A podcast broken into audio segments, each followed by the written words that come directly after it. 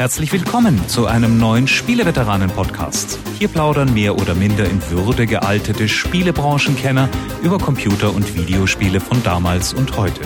Und nun viel Spaß mit der neuen Folge. Die Spieleveteranen melden sich mit dem 108. Podcast. Der wird heute verstärkt mit dem ein oder anderen spannenden Gast. Hoffen wir, dass sich alle wie geplant in die Leitung trauen. Gewagt hat sich auf jeden Fall Jörg Langer. Einen schönen guten Abend oder Mittag und äh, auch noch nicht weggerannt ist Heinrich Lehnhardt. Ja, wir gucken auch ganz tapfer auf den Themenplan der heutigen Ausgabe. Wir haben uns einiges vorgenommen. Das wird gleich losgehen im Rahmen des News- und Smalltalk-Segments, denn da erwarten wir schon den ersten Gast. Und zwar Frank Matzke. Der ist nicht nur ein echter Veteran der deutschen Spielebranche, war auch Entwickler und hat, glaube ich, sogar Zeichnungen an PC Player oder nein, Powerplay, Powerplay war das noch ja, damals ja. eingeschickt, sondern er ist auch seit Jahren Geschäftsführer, Managing Director von Bethesda bzw. Cinemax Media in Deutschland und damit verantwortlich für unter anderem Wolfenstein 2. Und äh, da interessiert uns nachher im Interview, das wir mit ihm führen, warum eigentlich in Deutschland diese ganze Zensur sein muss. Ähm, das wird bestimmt ein spannendes Gespräch. Aber wir haben ja noch jemand sehr, sehr Spannendes heute als Gast, oder? Es ist ziemlich genau 25 Jahre her, dass die Erstausgabe der PC Player verkauft worden ist auf der Messe World of Commodore in Frankfurt und da stand ich zusammen mit meinem Co-Konzeptaushacker, äh, Co-Chefredakteur und lieben Freund Boris Schneider, damals noch ohne Strich Jone.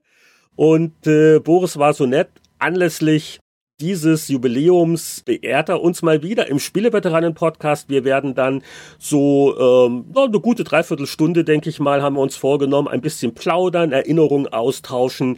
Wie war es denn damals so, als äh, wir mit der PC Player gestartet sind? Also Zeitschriften, Nostalgie. Und davon kann man ja nicht genug haben. Ja, und natürlich geht's auch sonst noch um Hefte heute und zwar in der Zeitreise. Und da, wenn ich hier die Dicke des vor mir liegenden GameStar-Hefts angucke, steht uns einiges bevor.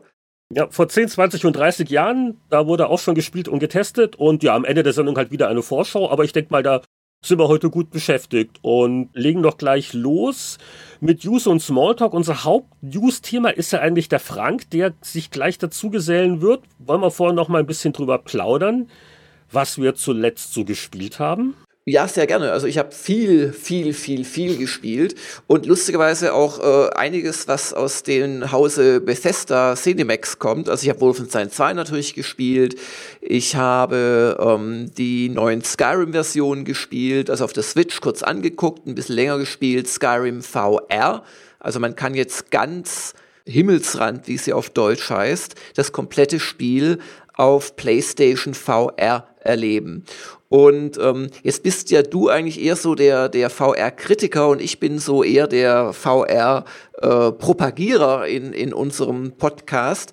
Aber ich muss sagen, so groß die Faszination ist, da durch diese wirklich riesige Open World zu laufen und das auch nochmal ganz anders wahrzunehmen, weil du halt wirklich drin stehst und aus einer Höhle, die ansonsten halt nur irgendwie dunkel düster in 2D auf deiner Monitorscheibe sich dir darstellt, bist du auf einmal innen drin und guckst hoch und guckst um Ecken und so weiter.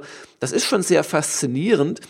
Aber, wie soll ich das jetzt sagen? Skyrim ist ein Spiel, das erstens sechs Jahre auf dem Buckel hat. Das merkt man der Engine an. Hm. Und das Dumme ist bei VR, dass man halt alles sehr viel größer und aus der Nähe sieht und technisch aber mit weniger Pixeln einfach sieht. Und das auch auf der äh, PlayStation 4 Pro, auf der ich es gespielt habe, um das äh, immanent wichtige, äh, sehr flüssige der Grafik äh, zu erhalten, weil wenn das nicht äh, super flüssig läuft, dann wird es vielen Leuten einfach sehr schnell schlecht bei solchen VR-Spielen. Haben sie halt wirklich viele Abstriche machen müssen. Also der Weitblick ist nur noch in Bezug auf die Geometrie da. Also ein Berg siehst du in der Ferne, aber du siehst äh, Grasbüschel und so weiter wirklich erst so ab 30 Metern Entfernung oder so. Das heißt, du hast die ganze Zeit äh, die, die, so den Eindruck, als würde so die Welt sich vor deinen Augen erst zusammenbauen. Und das geht schon auf die Atmosphäre, finde ich. Und das andere ist, also ich bin niemand, der stundenlang am Stück VR spielen kann und dadurch in dem Spiel wahlweise ganz frei bewegst äh, oder aber teleportierst und das Teleportieren irgendwie blöd ist. Also da, da hm. wählst du quasi immer wieder einen Punkt an, so in 10, 15, 20 Metern Entfernung und dann siehst du da so eine, so eine transparente äh, Angelleine dahingehen quasi und dann bestätigst du und dann wirst du dahin ge, äh, ja, teleportiert. Was übrigens auch äh, spielmechanisch doof ist, weil die Gegner können das nicht. Du hast dadurch einen echten Vorteil, weil du schneller bist als sie. Da spielt sich dann komisch, das ist dann mehr so eine Art Dungeon Master mit Rundumblick in VR. Aber wenn du es halt mit freier Bewegung spielst, äh, dann, ha, ja, dann kämpf mal gegen einen Drachen, renn einen Berg hoch, hinter dir der Drache, über dir der Drache, du guckst nach oben, du guckst nach hinten, dann hast du noch die Bewegung, wenn du willst, mit den Move-Controllern.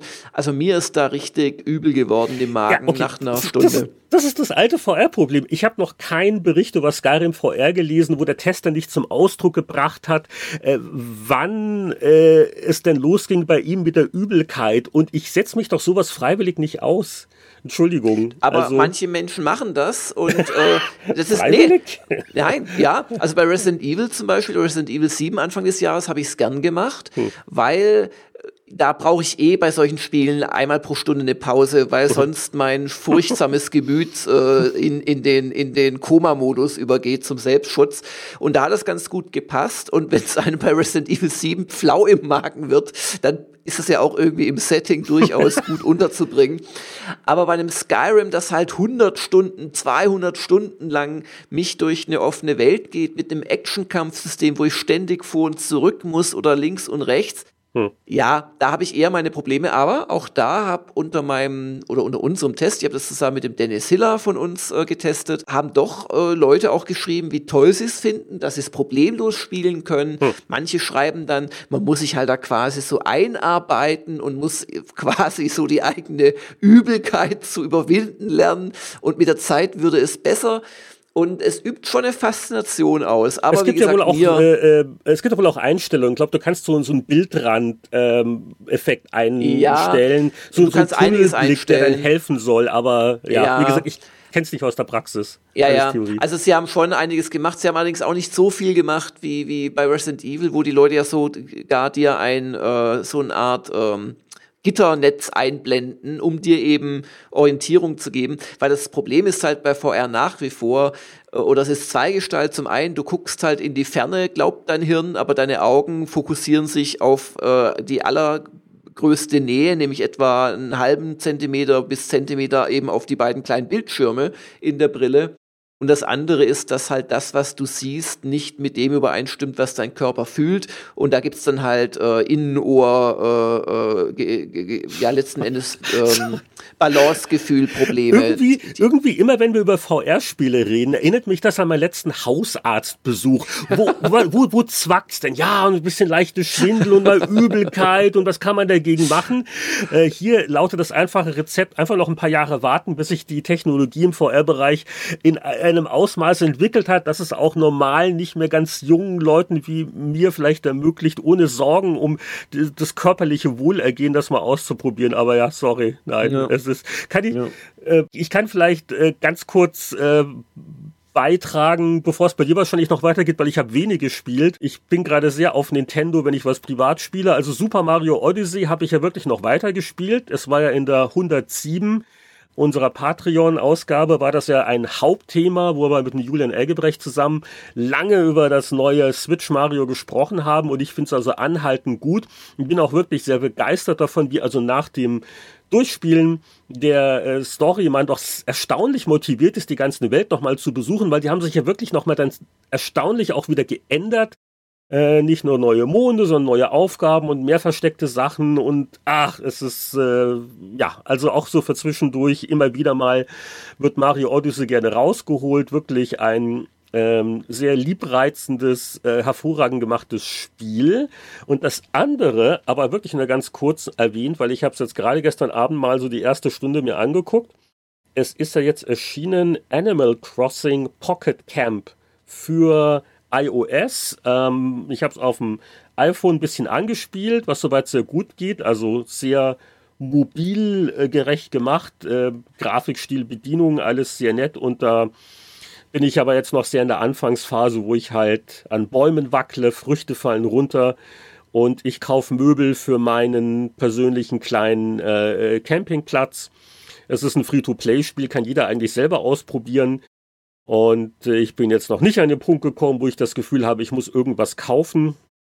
Und ist auf jeden Fall sehr charmant gemacht. Äh, und es hat halt, es ist halt ein bisschen seicht. Es ist äh, für manche vielleicht schon ein bisschen zu süß vom Stil her. Es ist halt Animal Crossing und so als, als Entspannungsübung sehr unhektisch, sehr liebenswert. Zwischendurch würde ich mal den Download empfehlen, aber ich kann mir hier noch kein Urteil über die dauerhaften spielerischen Qualitäten erlauben. Aber das wäre so mein, mein äh, Mobilspieltipp jedenfalls. Hm.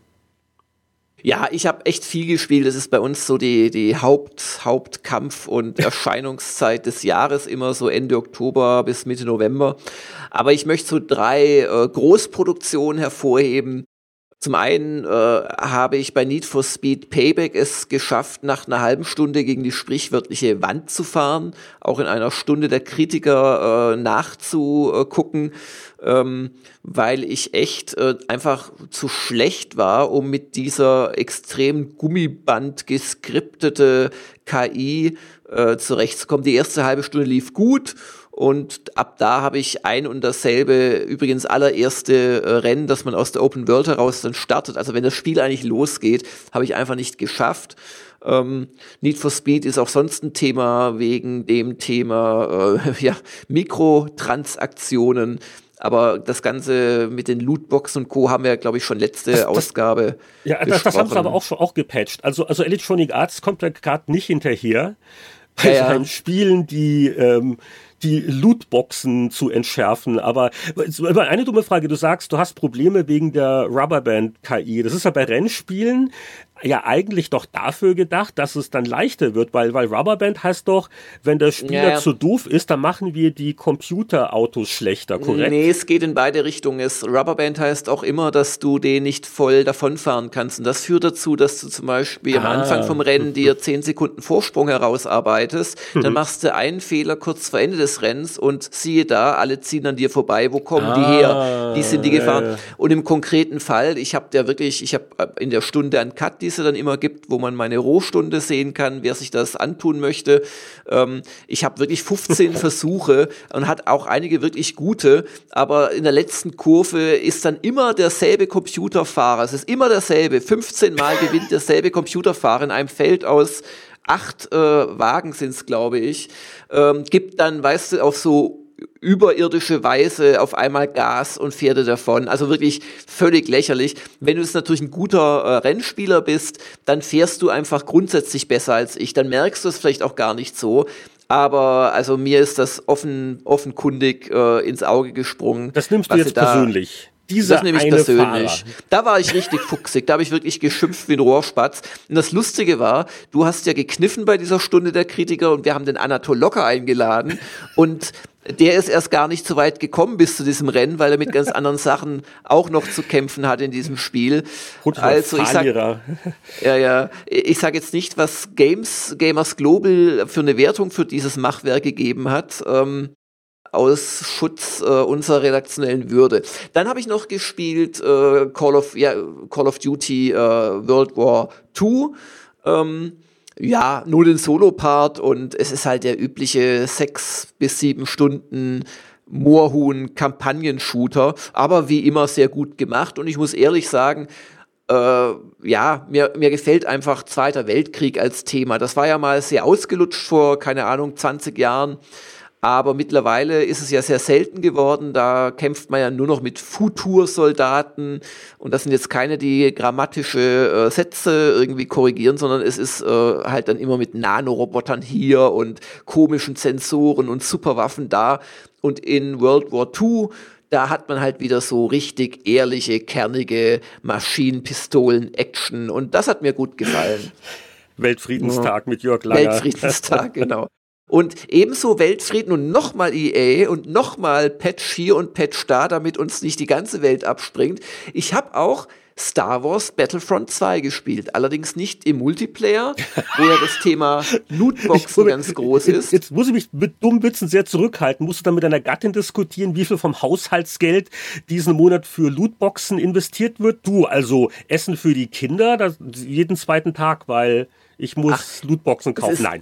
Es ist, es ist gar nicht so schlimm. Also wir haben einen, einen Redakteur, einen verdienten Action-Spielredakteur, den Christoph äh, Wendt haben wir darauf angesetzt und der hat das eine Woche lang gespielt und man kommt auch ganz gut und das war ja dann auch schon als EA das abgeschaltet hatte aufgrund der massiven Kriege, man kommt auch ganz gut ohne ähm, Lootboxen voran, aber das ändert nichts daran und wohlgemerkt, ich rede jetzt vom Multiplayer. Es ändert nichts daran, dass das Spiel natürlich von seiner Balance und von seinen Mechanismen her auch auf diese Lootboxen ausgerichtet ist, die du halt jetzt nur nicht kaufen kannst. Aber die Lootboxen an sich gibt's immer noch im Spiel. Und äh, das hat halt auch äh, EAs äh, Need for Speed, was jetzt heute gepatcht haben, also heute am Aufnahmetag. Du weißt nicht, was du bekommst. Bei Need for Speed weißt du nicht, welche Speed Tickets du bekommst, mit oh. denen du halt dann dein Auto aufrüstest oder dir bessere leisten kannst und so, sondern du musst immer praktisch Glück haben oder einfach auch ein Rennen fünfmal spielen, bis du mal was hast, was dir überhaupt was bringt. Und ähnlich ist es auch in Star Wars Battlefront 2 und das ist halt nervig, dieses, ja, dieses Glücksspielambiente. Ja, das ist ja irgendwie, ich würde sagen, äh, das Ende des Spieldesigns, aber äh, ich weiß es ja zu schätzen, wenn ein Spiel liebevoll äh, gepolished ist, wenn die Designer alles genau austariert und sich Gedanken gemacht haben und durch diese Lootboxisierung wird das ja eher geschwächt, ne? Ja, da bin ich voll der Meinung. Allerdings, was ich gespielt habe, war ja die Solo-Kampagne. Und obwohl das von den Mechanismen her im Prinzip genauso ist wie Multiplayer, dass du halt äh, einen Held spielst oder auch verschiedene Helden. Also du spielst eigentlich eine imperiale äh, Elite-Soldatin oder sogar eine Offizierin, aber die Perspektive wechselt ab und zu und dann spielst du unter anderem den, den Luke Skywalker oder den Han Solo und wirklich einige andere Granden der ersten Trilogie. Hm. Aber ähm, äh, auch da ist es so, dass du quasi jeden äh, aufrüsten kannst. Du hast quasi so drei Kartenslots, wo du dann zum Beispiel eine Granate reinlegst, einen Schild und eine schnellere Gesundheitsregeneration. Also wie es dann auch später in Multiplayer ist, nur hier stört's nicht, weil es mehr sowas hat von wegen Individualisierung und du kriegst die Sachen eh im Laufe des Spiels und so. Ein paar musst du halt finden. Wenn du sie nicht findest, kannst du aber genauso weiterspielen, überhaupt kein Problem. Und da muss ich wirklich sagen, das Star Wars Feeling kommt richtig gut rüber. Äh, mhm. Es ist im Gegensatz zu dem äh, vor zwei Jahren veröffentlichten ersten Star Wars Battlefront ist es ein, äh, eine echte Solo-Kampagne, wirklich mit viel Aufwand und Liebe gemacht. Es erzählt eine richtige Geschichte. Das Einzige, was ich wirklich schade finde, ist, dass du nicht quasi die ganze Zeit auf der dunklen Seite spielst, sondern ja, wie so oft trauen sie sich einfach nicht oder dürfen es vielleicht auch nicht, das weiß ich nicht von Lizenzen her. Sie trauen sich einfach nicht, das durchzuziehen, weil man stellt sich vor, du, du fängst an quasi mit der Handlung, während gerade die große Schlacht um Endor und der Angriff auf den Todesstern äh, bevorsteht am Ende der, des Original dritten Teils, was ja mittlerweile Episode 6 ist. Und da fängt die Handlung an. Und dann bist du im zweiten Kapitel, kämpfst du unten auf Endor im Dschungel gegen Rebellen und auf einmal siehst du über dir den Todesstern vergehen in einer großen Explosion. Was für ein geiler Einstieg. Und dann ist es aber halt bald so, dass man doch das Licht sieht und zur hellen Seite hm, und so weiter. Jetzt sollte ich überlaufen, der Todesstern ist kaputt, jetzt sollte ich mal die Seite wechseln. Ja, aber so ist es natürlich nicht, sondern man erkennt erst dann in der Person von dieser äh, Kommandantin, dass man doch auf der falschen Seite einfach nein, nein, nein, nein, nein, Moment mal. Es geht darum, Evox zu töten. Du bist auf der richtigen Seite, glaub mir. nee, das darf man nicht. Man, man darf leider nicht Evox töten. Abwertung. Es gibt keine zu tötenden Evox, ja. ja Nein, okay. aber trotzdem ist es schön gemacht und was ich vor allem wirklich sehr schätze, ist, wie abwechslungsreich das Ganze gemacht ist. Es gibt viele verschiedene, ja, äh, Planeten, die du besuchst. Du wechselst auch mehrfach innerhalb eines Kapitels äh, von Bodenkämpfen in entweder Luft- oder sogar Raumkämpfe. Also man darf einen TIE Fighter fliegen, man darf einen X-Wing fliegen, man darf sogar die Millennium Falcon fliegen und man sitzt auch mal in AT-STs und in AT-ATs drin oder auch in einem dieser komischen, wie hießen die im zweiten Teil dieser Wolkenstadt, äh, von dem Lando Calrissian, diese Flieger, die es da gibt, diese komischen zwei Cockpit-Flieger, da sitzt man mal drin. Den Lando spielt man tatsächlich auch mal. Also es ist wirklich für Star Wars-Fan Fans äh, ein, ein, eine befriedigende Kampagne. Ein, eine abschließende Frage. Jetzt im direkten Vergleich der Multiplayer-lastigen Shooter mit ähm, Sättigungsbeilage für Solospieler. Wer hat's jetzt besser gemacht? Der Kampagnenteil von Call of Duty World War II oder der Solospieler-Teil von Star Wars Battlefront 2? Wen würdest du privat eher spielen? Subjektiv äh, den Star Wars Battlefront 2 Solo-Modus, einfach weil das Star Wars-Feeling super ist. Hm. Aber bisschen objektiviert ist Call of Duty WW2 doch noch ein Schritt oder zwei oder besser gesagt einige Kopfschüsse weiter vorne. Äh, das ist einfach noch intensiver gemacht. Ähm, auf der anderen Seite auch ein bisschen primitiver. Also ähm, die Rücksetzpunkte bei ähm, WW2 sind wirklich so, dass du, also selbst wenn du stirbst, maximal 10, 20 Sekunden brauchst, bis du wieder dort bist, wo du warst. Und bei Battlefront 2 kannst dir vor allem, wenn du so hasenherzig langsam spielst wie ich teilweise, kann es dir schon mal passieren, dass 10 Minuten verloren gehen, wenn du dich dann doch killen lässt zu früh. Und insoweit fand ich das durchaus sogar ein bisschen herausfordernder. Ja, wo wir gerade bei Shootern sind, dann haben wir doch die perfekte Überleitung zu unserem ersten Gast, denn es geht um die Kontroverse um ein aktuelles Actionspiel von Bethesda, Wolfenstein 2, The New Colossus. Und da rufen wir unseren zugeschalteten Stargast Frank Matzke. Hallo, guten Tag zusammen. Hallo Frank. Und äh, der eine oder andere äh, kennt natürlich noch deine tollen Redakteurskarikaturen aus Powerplay-Zeiten. Äh, aber deswegen haben wir dich ausnahmsweise nicht eingeladen. Äh, gib uns doch mal so eine Kurzzusammenfassung. Wo, wo, wo kommst du her? Wo bist du? Was machst du gerade?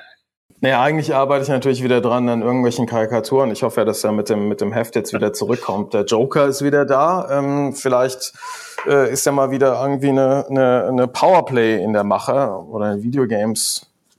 Nein? Du, du, du müsstest jetzt auch nicht mehr gar so viele Haare zeichnen. Das würde das natürlich auch einfacher machen. Das wäre auf jeden Fall wesentlich simpler, wobei die Haare mir damals immer am meisten Spaß gemacht haben. Aber gut. Aber äh, also du wirst lachen, ich habe also ungelogen, ich habe unter der Dusche heute so eine Eingebung gehabt, weil du hast ja schon gesagt, Joker und PTF und wir haben ja gerade lauter Jubiläen, 25 Jahre Player, 30 Jahre Powerplay. Äh, so als Patreon-Stretch-Goal, so als Milestone. Wenn man sagen, wenn man so viel mit Patreon machen, dann machen wir ein PDF-Magazin. Siehst du? Das wär's doch. Aber ich habe das noch nicht durchgedacht. Aber das äh, klingt gut. Also ich meine. Was hältst du davon, oder? Du bist doch sofort ich dabei. Ich bin absolut sofort dabei. Also ich ähm, würde es natürlich gerne gedruckt bekommen. Also wenn ihr da nochmal dran arbeiten könnt, ah. so ein PDF ist natürlich nicht ganz so sexy wie der gedruckte ja. Joker, muss schon sagen. Die Kosten. Okay, gut. Aber da, da werden wir noch drüber nachdenken. Ich habe ich hab auch äh, das mit Jörg noch nicht besprochen, aber das hat jetzt keiner gehört. Nur so als Schnapsidee. Mal gucken. Okay, zurück zum Thema. Also, ähm, Haare zeichnen. Du ja genau, nach dem, nach dem Haare zeichnen. Ähm, ja, so viel gibt's da ähm, zu mir gar nicht zu sagen. Ich habe früher ähm, zu Zeiten von C64, Amiga ST, äh, Sega Mega Drive, äh, Super Nintendo ähm, und noch ein bisschen Playstation ein paar Spiele gemacht ähm, und habe eigentlich an dem Zeitpunkt, als es alles dreidimensional wurde, für mich persönlich beschlossen, dass ich jetzt gerne aus der aktiven Entwicklung ähm, eigentlich äh, ähm, ausscheiden möchte und ähm, auf die andere Seite der Macht, ähm, auf für viele wahrscheinlich dann die dunkle Seite der Macht wechseln wollte, nämlich zu einem Publisher. Und ähm, da hatte ich die einmalige Chance, ähm, tatsächlich als Quereinsteiger bei damals ähm, Sierra, Sierra Online, ähm, Sierra Cocktail, wie immer ähm, da als äh, Produktmanager anzufangen. In welchem Jahr war denn das, wo du bei Sierra angefangen hast? Das war Mitte der ähm, 90er, ich glaube 1996.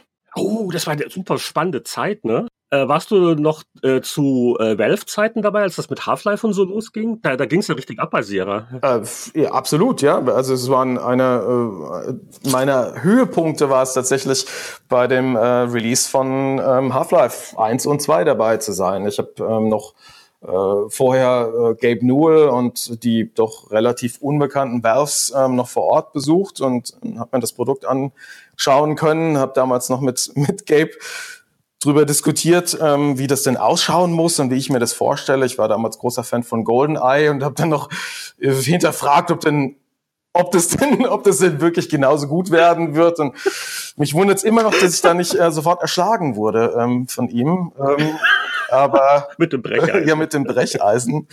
ähm, nee, aber das hat er äh, stoisch ertragen, ähm, der Teutone mit äh, den blöden Kommentaren. Ähm, aber tatsächlich, das war eine äh, verdammt spannende Zeit damals. Ähm, nicht nur wegen Half-Life, auch den, ähm, den ganzen Blizzard-Themen, die wir ähm, damals dann auch verantwortet haben. Ähm, das war ja eine, ein großes Konglomerat aus, aus den, aus den Sierra-Studios ähm, auf der einen Seite und Blizzard auf der anderen Seite. Das war, das war fantastisch. Tolle Zeit. Wow, Wahnsinn. Übrigens, also äh, als ich das letzte Mal bei Valve war, auch schon ein paar Jahre her, äh, sie haben da immer noch in einem prominenten Platz so das vergoldete Brecheisen, was äh, dann damals wohl äh, Sierra oder wie dann gerade der Konzern hieß, ihnen zum Launch des ersten Half-Life irgendwie mal hingestellt hat, so zur, zur Würdigung dieses großen Moments. Ja. Siehst du mal, das, ein Stück Geschichte. Das war auch, das war für alle Beteiligten ein, ein glaube ich, ein sehr großer äh, Moment gewesen tatsächlich. Mhm. Ja. Wahnsinn. Und äh, aber da bist du ja nicht mehr. Die Firma gibt's ja auch in dem Sinne nicht mehr, nee, sondern ähm, nach, nach dem diversen anderen ähm, kleinen kurzen Zwischenstationen ähm, hatte ich dann ähm, die Möglichkeit, nach vielen Jahren, muss ich sagen, bei bei, bei Sierra, ähm, CUC, Havas, Senden, wie wir uns ähm, genannt haben, am Ende, am Ende wie wenn die Universal Games, ähm, hatte ich dann die Möglichkeit, ähm, für Bethesda hier in Deutschland ein ähm, Vertriebs- und Marketing Büro aufzubauen. Das ist jetzt auch schon fast acht Jahre her. Ähm, mhm. Und äh, das ist natürlich nicht minder spannend. Also äh, wir haben angefangen, ähm, gute zwei Jahre bevor äh, Skyrim auf den Markt gekommen ist. Und ähm, wenn ich mich schon vor tatsächlich, ähm, also über einen Half-Life und über einen, keine Ahnung, Diablo und einen StarCraft gefreut habe, ähm, dann äh, war das kaum Vorbereitung genug über das, was ähm, ähm, einen Skyrim gebracht hat. Das war ein Jahr, was unglaublich gewesen ist, ähm, so viel, so viel Produkte zu verkaufen auf der einen Seite, aber auch so viel positives Feedback von draußen zu bekommen für ein, für ein Spiel, das war fantastisch. Und das ist natürlich äh, reiner Zufall nach dem Motto, wo Matzke auftaucht, da gedeihen dann die Klassiker. Oh, wir basteln ein Spiel, das heißt Half-Life. Frank Matzke kommt vorbei. Uh, uh, und dann bei Skyrim auch nein. Das, das ist, ist natürlich äh, kein Zufall. Das hast du schon, das hast du schon erkannt. Ähm, also das, das wären natürlich unmöglich so große Erfolge gewesen, wenn ich nicht dabei gewesen wäre. Ja, und jetzt bist du bei Bethesda Deutschland ein ganz wichtiger Mensch oder Cinemax Media. Erzähl doch mal, was, was ist dein Jobtitel, Frank, und was macht man denn da eigentlich so? Naja, ich spiele natürlich den ganzen, ganzen Tag und mein, mein Jobtitel ist, ist Chef, ähm, Chefspieler. Nee, ist nicht wahr. Ähm, ich bin, ich bin ähm, Geschäftsführer hier für die ähm, deutsche GmbH und ähm, betreue das komplette ähm, Marketing, den Vertrieb und ähm, alle zugehörigen Funktionen hier für den deutschsprachigen Bereich mhm. in Europa mhm. für, für mhm. Bethesda, Schrägstrich Zenimax. Genau, und ihr, ihr sitzt in Frankfurt. Korrekt am Main, mitten in der Innenstadt, ähm, neben der Börse. Sehr ähm, gut fußläufig zu erreichen von öffentlichen Verkehrsmitteln, also großes Lob, sehr gästefreundlich. Ja, auch mitarbeiterfreundlich, so sind wir. Aber dann bist du ja genau der Richtige, um äh, zu fragen, ähm, hallo, ich, ich bin der Jörg und ähm, mir fehlen die Hakenkreuze in Wolfenstein 2. Aber warum ist denn das so? Ja, ja, ähm, das ist eine schöne Frage. Äh, Höre ich zum ersten Mal, deswegen bin ich jetzt auch ganz, ein bisschen überrascht. Ähm, nein, tatsächlich ist das ein, ist das ein ähm, ganz guter Punkt. Ähm, mich verwundert es immer wieder, dass wir jetzt nach dem eigentlich dritten neuen Wolfenstein, wir haben ja vor äh, drei Jahren New Order veröffentlicht und äh, ein Jahr später äh, die, die eigenständige Expansion Old Blood und trotzdem ist das Thema immer noch heiß und beschäftigt die Leute davor gab es ja auch schon noch zwei, drei andere Wolfenstein-Spiele. Also das ist eigentlich ein Thema, das bei den meisten ja durchaus ähm, schon angekommen sein sollte. Aber ist es nicht. Es hat immer wieder Aufregerpotenzial. Mhm. Ähm, also vielleicht mal für, für, für, für ganz kurz als eingehakte Information für Leute, die jetzt vielleicht gar nicht so im Thema drin sind. Es geht im Prinzip darum, Wolfenstein hat Hakenkreuze im Original. Man kämpft gegen Nazis, die die USA erobert haben. Und äh, in eurer Parallelwirklichkeit von Wolfenstein, also für Deutschland, ist das jetzt, das hast du ja gerade gesagt, schon das dritte Mal so, dass das ein äh, fiktives äh, Regime ist. Und da hast du halt keine Hakenkreuze, sondern hast so ein äh, ja, Wolfenstein-Symbol auf weißem Grund und rote Umrandung. Und da sagst du es im Prinzip, warum, warum ist es eine Frage, nachdem wir es ja jetzt zum dritten Mal schon so machen? Ja, vielleicht möchte, möchte auch noch eins vorausschicken. Ich bin kein ähm, gelernter Jurist, also deswegen werde ich auch nicht großartig was zu den ähm, wirklich zu den juristischen ähm, Detailhintergründen ähm, mhm. sagen können. Ähm, äh, ja, korrekt, aber du hast auch schon gesagt, ähm, bei uns in der deutschen Version ist es ein fiktives Szenario, das ist grundsätzlich ein fiktives Szenario. Mhm. Wir spielen ja in einer, in einer ähm, Parallelwelt, in einer Parallelgeschichte. Ähm, äh, alles ist erfunden in unseren ähm, Spielen. Ja, wir beziehen uns, ähm, beziehen uns auf Ereignisse, die an tatsächliche Ereignisse erinnern. Aber die Geschichte in unseren Spielen ist, ist grundsätzlich frei erfunden und ähm, orientiert sich ähm, bestenfalls vage an äh, tatsächlichen Gegebenheiten. Ich, ich, könnte dir aber sagen, warum jetzt gerade beim äh, kürzlich veröffentlichten Wolfenstein 2 The New Colossus, warum sich die Leute da jetzt wieder dran stoßen, mehr als vorher vielleicht noch. Ich glaube, das liegt zum einen daran, dass da in der Story also mehr ja noch auf die Vergangenheit des Helden eingegangen wird. Die jüdische Mutter, die gibt's halt in der deutschen Version nicht, weil äh, ich glaube, dass das deswegen den Leuten eher auffällt, weil es ja nicht nur um die Symbole geht, sondern auch ein bisschen um die Hintergrundgeschichte. Und das andere, was mir jetzt zum Beispiel aufgefallen ist, ich habe es noch nicht erlebt, dass wirklich von seriösen Mainstream-Medien in Deutschland, Zeit, Spiegel, Süddeutsche, dass euer Spiel also dermaßen auch gelobt wird, äh, wie das Spiel sich mit der Thematik auseinandersetzt und dass das doch eindeutig Kunst sei und äh, also Kunst dürfe ja eigentlich und das ist halt jetzt das, wo viele Leute sich am Kopf kratzen und sagen, warum geht das nicht auch bei Spielen? Ja, das ist natürlich ein äh, extrem ähm, komplexe, ähm, komplexes Thema. Ähm, grundsätzlich sind wir als, als Anbieter, als Entwickler von, von Spielen äh, unbedingt daran interessiert, dass wir einen, einen, einen äh, Kunststatus erhalten für unsere Kunstform, für unsere, für unsere Unterhaltungsmedienform. Man kann sich ja darüber streiten, was Kunst eigentlich ist, aber wir sind sicherlich genauso viel Kunst wie ein, ähm, wie ein Film. Also warum, warum ist, sind, sind irgendwelche ähm, Nazi-Zombie-Filme oder auch sowas wie Indiana Jones, warum dürfen die das was wir nicht dürfen. Hm. Ähm, das ist wohl wahr und die Frage stellen sich natürlich ähm, viele für uns hat das ganze Thema natürlich praktische Konsequenzen. Wir müssen auf der einen Seite ähm, schauen, wie wir ein Produkt in Deutschland ähm, verkaufen können ähm, und äh, was wir machen müssen, um ein Produkt nicht verkaufen zu können. Und ganz klar ist die aktuelle Situation ähm, so, wenn ein Produkt ähm, Hakenkreuze und ähnliche Inhalte ähm, beinhaltet, dann ist das in Deutschland aktuell nicht zu verkaufen. Das ist jetzt die Frage. Also ist es wirklich so oder denkt man das bei den Computerspieleherstellern einfach nur seit vielen, vielen Jahren?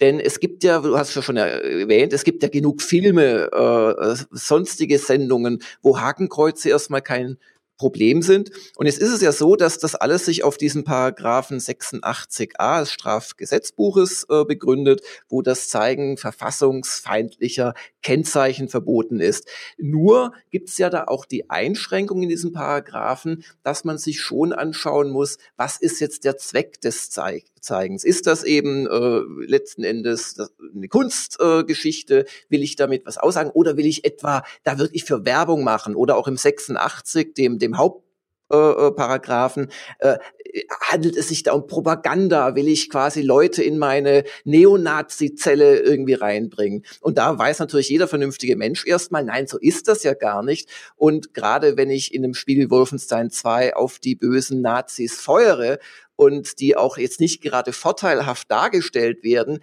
ist ja eigentlich überhaupt gar keine äh, Verwechslungsgefahr mit einem propagandistischen Werk. Und darum meine Frage, Frank, ist es vielleicht so, dass sich schlichtweg noch niemand getraut hat, äh, das mal durchzufechten oder prüfen zu lassen gerichtlich? Oder wäre das ein derart, also überhaupt so eine Gerichtsverhandlung, wäre das ein derartiger Einschnitt auch in euren äh, Geschäftsprozess, dass das einfach gar nicht zu riskieren ist? Weißt du, wa warum probiert es nicht endlich mal einer aus und sagt, nein, das ist keine Propaganda, äh, wir machen ein Spiel, das ist Kunst und jetzt verkaufen wir das so? Ja, wenn es denn so einfach wäre, ähm, lieber Jörg. Ähm, natürlich ähm, wäre es für uns wesentlich einfacher und ähm, vielleicht ist das auch mal eine Geschichte, die man festhalten muss. Für uns wäre es äh, so oder es ist so kompliziert, ein Wolfenstein-Spiel in Deutschland zu verkaufen, ähm, dass wir uns äh, extrem wünschen würden, wenn wir diese ganzen Anpassungen, die wir denn ähm, machen müssen oder von denen wir ausgehen, dass wir sie machen müssen, ähm, wenn wir äh, darauf verzichten könnten. Das ist die, die eine Geschichte. Das ist nichts, was wir machen wollen und das ist auch nichts, was wir ohne darüber nachzudenken machen. Wir haben natürlich auch unsere Anwälte, die sich die Situation angucken. Ähm, und ähm, wir sind der Meinung, dass das, was wir machen, ähm, die für alle Beteiligten ähm, optimalste, für alle Beteiligten im Sinne von uns als Anbieter, die optimalste Form ähm, ist, wie wir das Spiel in Deutschland veröffentlichen können. Es ist ein hohes Risiko, ein Spiel, das mit extrem hohem Aufwand entwickelt wurde ähm, und vermarktet wurde, ähm, am Ende in einer Form auf den Markt zu bringen, die vielleicht ähm, rechtsgültig ist, legal ist ähm, in der aktuellen Auslegung ähm, wir, das, das können wir uns schlicht und einfach nicht leisten. Ein Produkt, ähm, das vielleicht am Ende von einem übermotivierten ähm, Staatsanwalt am Ende wieder ähm, einkassiert wird.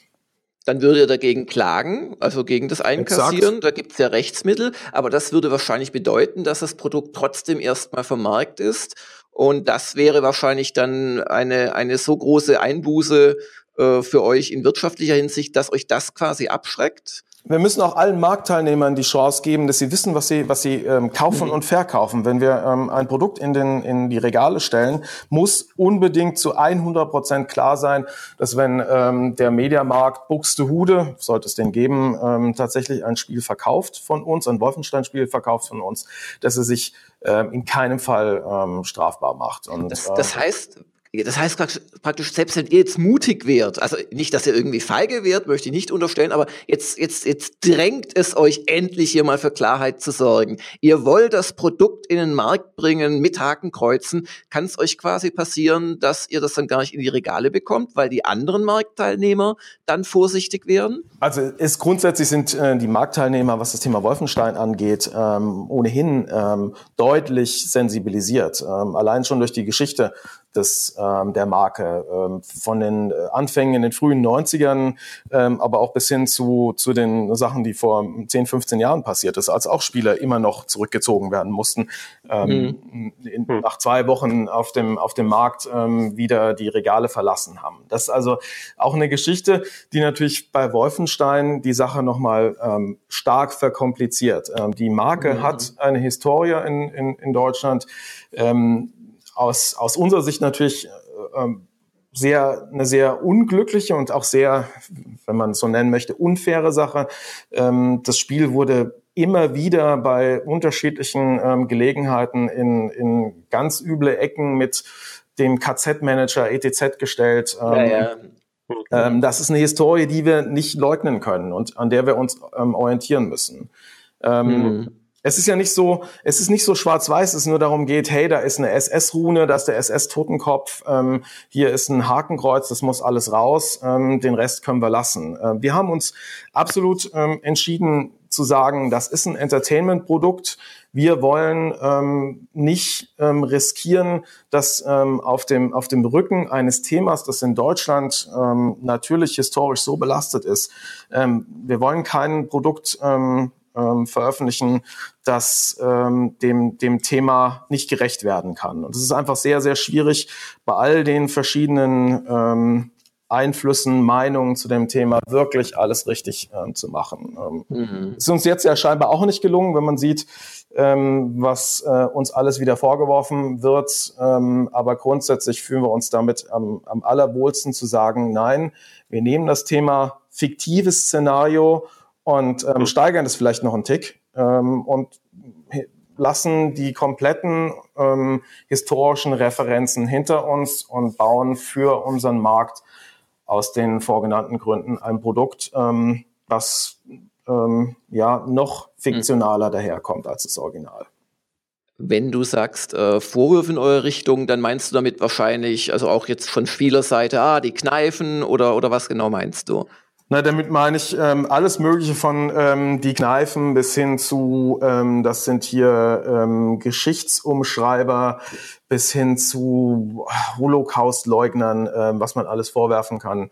Ähm, mhm. Ja, das, das Internet ist voll von, von ähm, Verschwörungstheorien und, ähm, und, und, und Vorwürfen. Auf der anderen Seite, glaube ich, muss man ähm, unsere Wolfenstein-Produkte erstmal als das betrachten, was sie sind, nämlich Unterhaltungs- äh, Produkte, Spiele, die Spaß machen. Ich glaube, wir haben uns äh, für die deutsche Version immens viel Mühe gegeben und uns kann, glaube ich, niemand wirklich vorwerfen, dass die deutsche Fassung tatsächlich ähm, eine andere Geschichte erzählt als das Original, wenn man mal von ein paar Details ähm, absieht. Wir sind, mhm. wir haben, wir zeigen immer noch ähm, die ähm, Faschisten, das faschistische ähm, ähm, Regime, das System als als das, äh, die Unterdrückungsmaschine, die auch ähm, im Original dargestellt wird.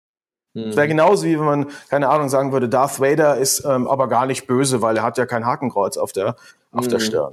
Das ist eh ein Punkt, wo ich persönlich einer ganz dedizierten Meinung folge, und zwar, dass die nächsten Nazis nicht mit einem Hakenkreuz auftreten werden und wahrscheinlich noch nicht mal mit der Farbkombi schwarz-weiß-rot.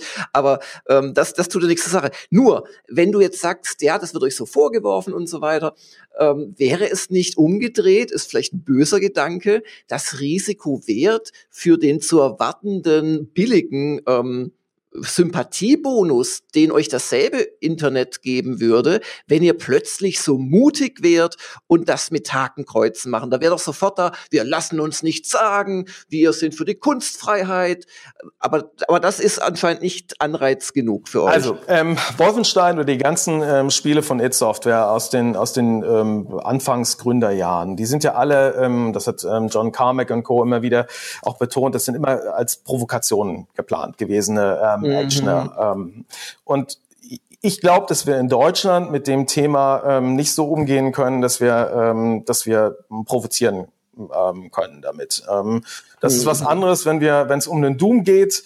Da haben wir sicherlich auch mit dem letzten Doom ähm, alles, was die USK ähm, erlaubt hat, zu dem Zeitpunkt ausgereizt und haben äh, es gerade so geschafft, dieses Produkt ähm, zu verkaufen hier in Deutschland mhm. äh, mit, einer mit einer mhm. Altersklassifizierung.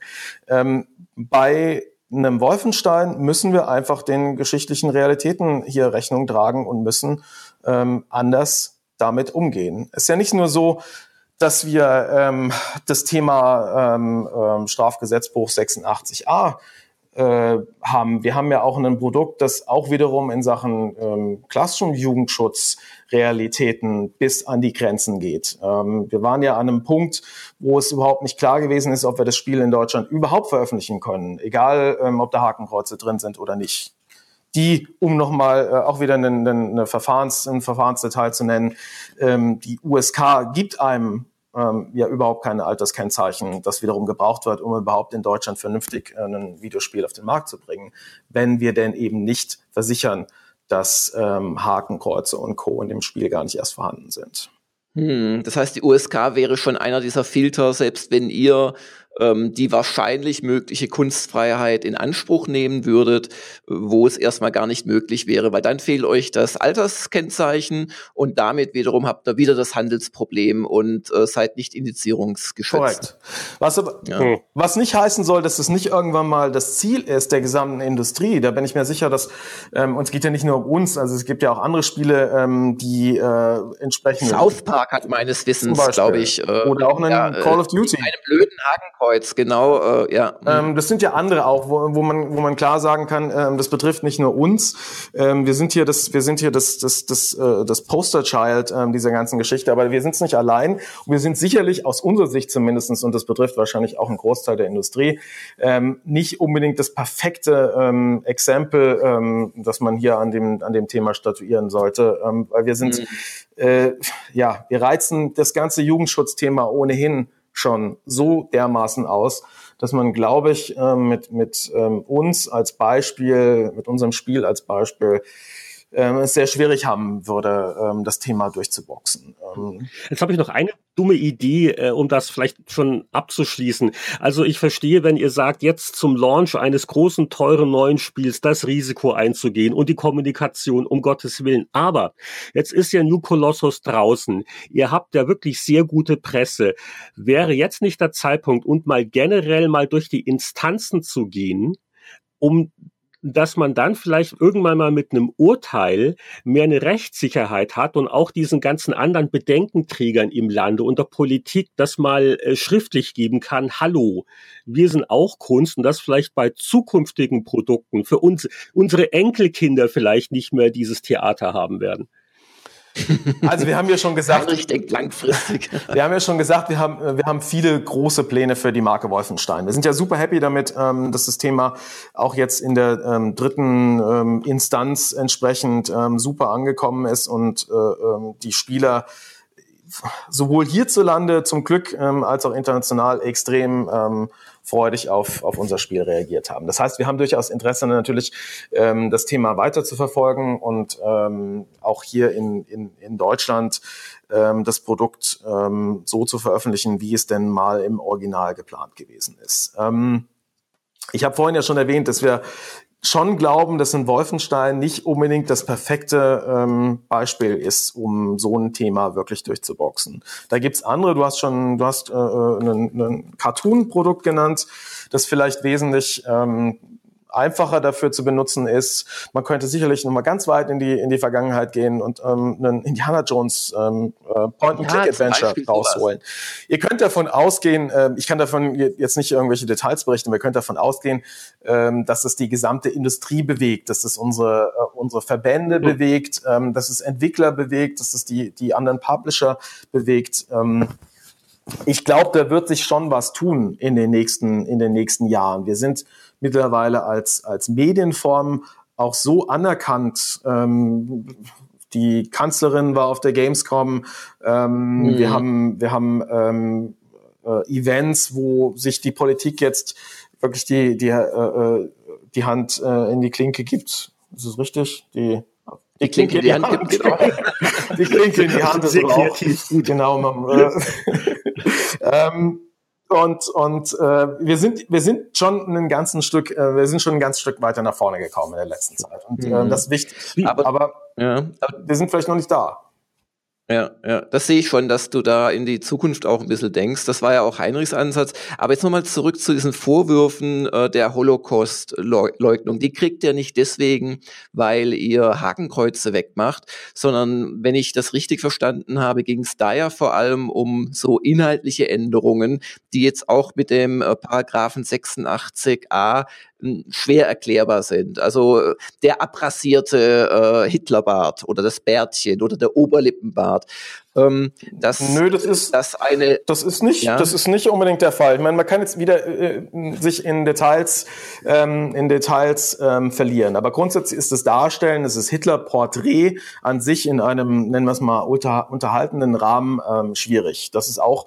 wenn ich mich nicht irre, durch ähm, 86a zum Beispiel abgedeckt. Ähm, das, er gilt als verfassungswidriges genau. Kennzeichen genau. wie ein Haken. Und da gibt es noch ein paar andere Sachen. Da gibt's äh, da gibt's auch ein paar, ähm, ja, wie der, der, der Hitlergruß ähm, als sowohl als, äh, als, als Geste, als auch, als auch natürlich ähm, ausgesprochen. Ähm, es gibt äh, Sachen wie das Horst Wessel-Lied, etc., ähm, mhm. die entsprechend nicht vorkommen ähm, dürfen. Grundsätzlich ähm, ist bei der, bei der ganzen Geschichte ähm, für uns das keine äh, Schwarz-Weiß-Nummer. Wir, wir wollen, und das äh, sieht man bei unserem Disclaimer, den wir immer äh, jedem Wolfenstein-Artikel mitgeben, geht es uns einfach darum, jede Art von, von Billigung, Verherrlichung, Gutheißung ähm, von, von Denkmustern, jetzt zitiere ich ein bisschen weiter, Ideologien, Ereignissen, Handlungen, Personen oder Verhaltensweisen des äh, nationalsozialistischen Regimes ähm, mhm. hier äh, zu verharmlosen. Und das ist eine, äh, aber, das ist ein ganz wichtiger. Aber wenn nun die ja ja. Nee, ist ein ganz wichtiger Punkt aber, für viele Leute, Jörg, für viele Leute ähm, ja. ist das eben nicht ähm, ähm, schwarz-weiß, nicht, ähm, sondern, sondern sehr grau. Was ist denn eine, eine, eine Verharmlosung? Stellen wir beispielsweise ähm, das, das äh, äh, faschistische Regime als ähm, sehr kraftvoll, sehr organisiert, sehr ähm, äh, ja in irgendeiner Art und Weise für irgendjemanden als als äh, ansprechend. als ansprechend ja, da, genau. Und das kann man, das kann man nicht. Nacheifernswert. Das kann man nicht. Und gleichzeitig braucht ihr ja einen Gegner. Also es kann ja, es können ja jetzt keine Luschis sein, die zum Beispiel keine Waffen haben, sondern irgendwie Wasserpistolen. Das geht ja auch wieder aus der spielerischen äh, Realität heraus nicht. Also ich sehe da schon die Probleme. Aber warum muss eine Jüdin, also die Mutter von unserem Helden ist im Original, erfährt man dann im Laufe der Handlung, äh, Jüdin und der Vater, der ein böser Faschist ist, ähm, der rettet sie sozusagen und behandelt sie aber dann wie den letzten Dreck.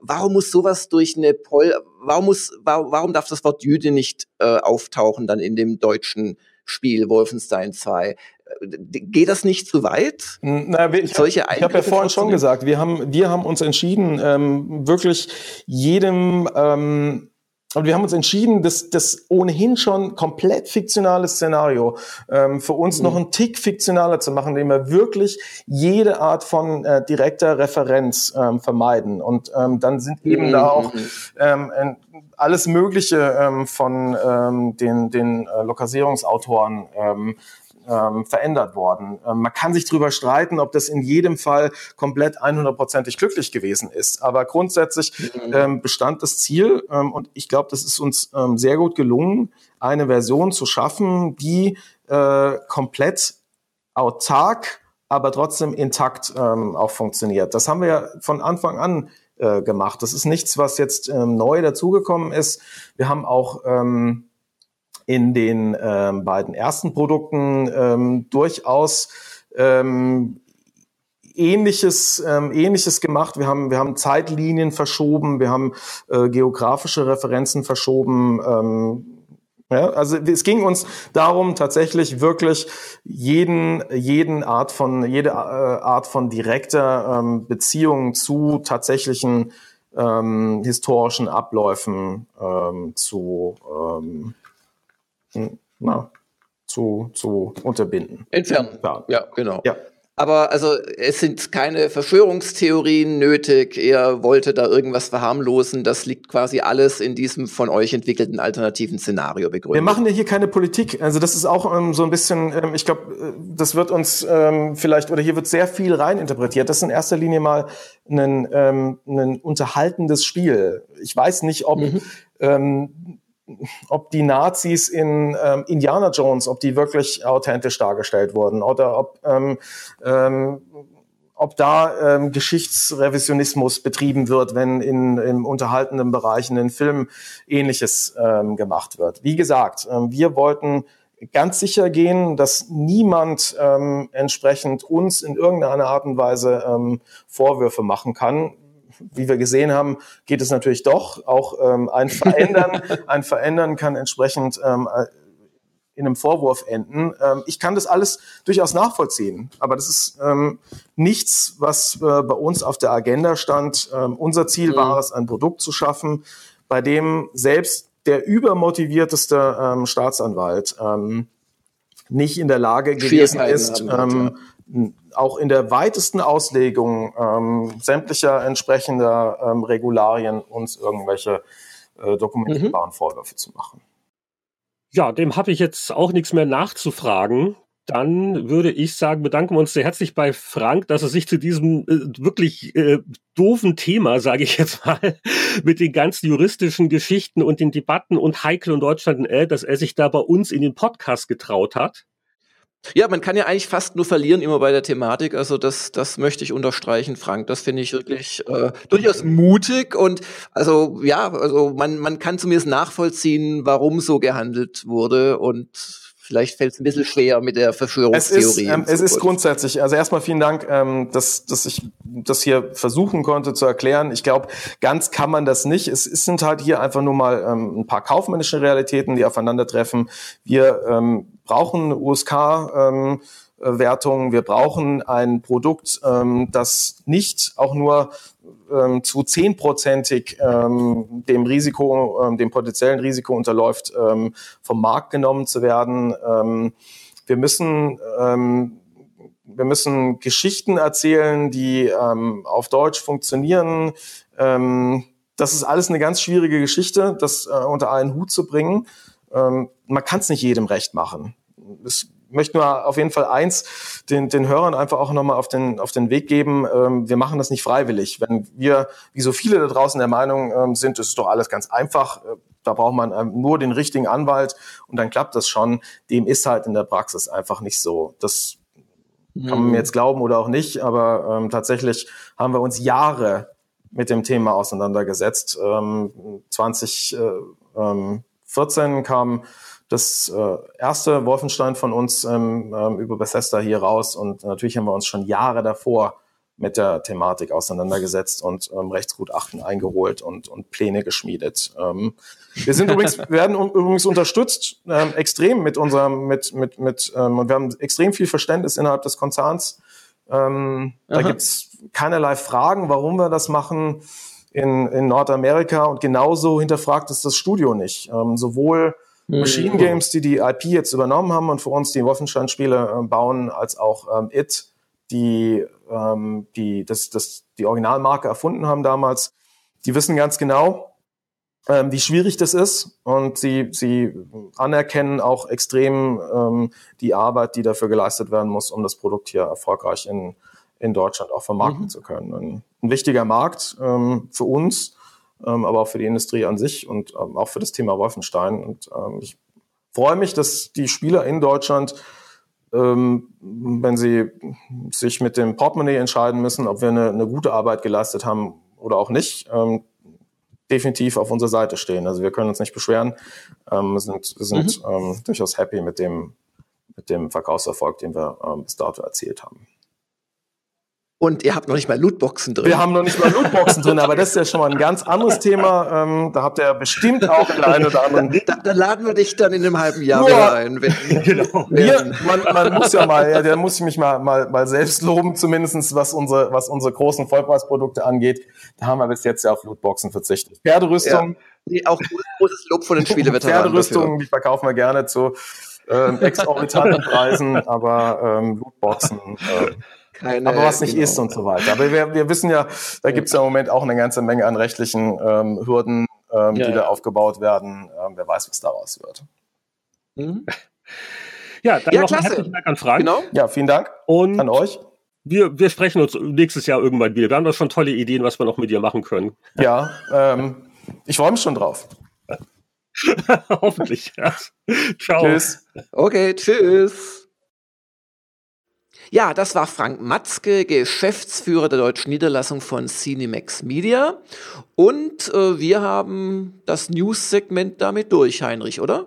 Ja, es gibt nur noch den obligatorischen kleinen Rückblick auf die letzte Patreon exklusive Episode, die 107, denn wir sagen euch wieder, was habt ihr beim letzten Mal eigentlich vielleicht versäumt?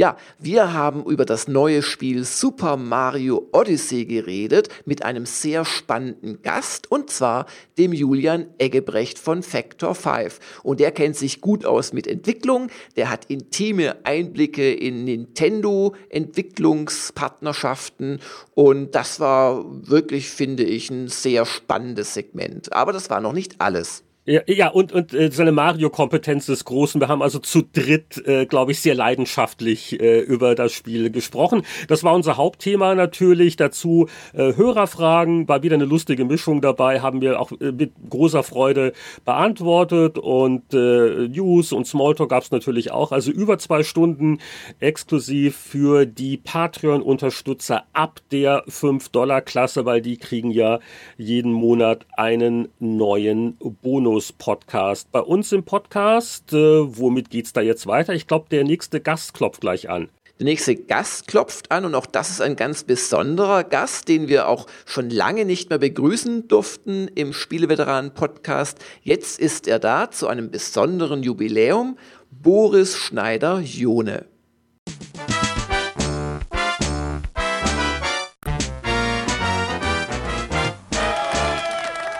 Hallo und herzlich willkommen bei einer neuen Folge der Multimedia Leserbriefe.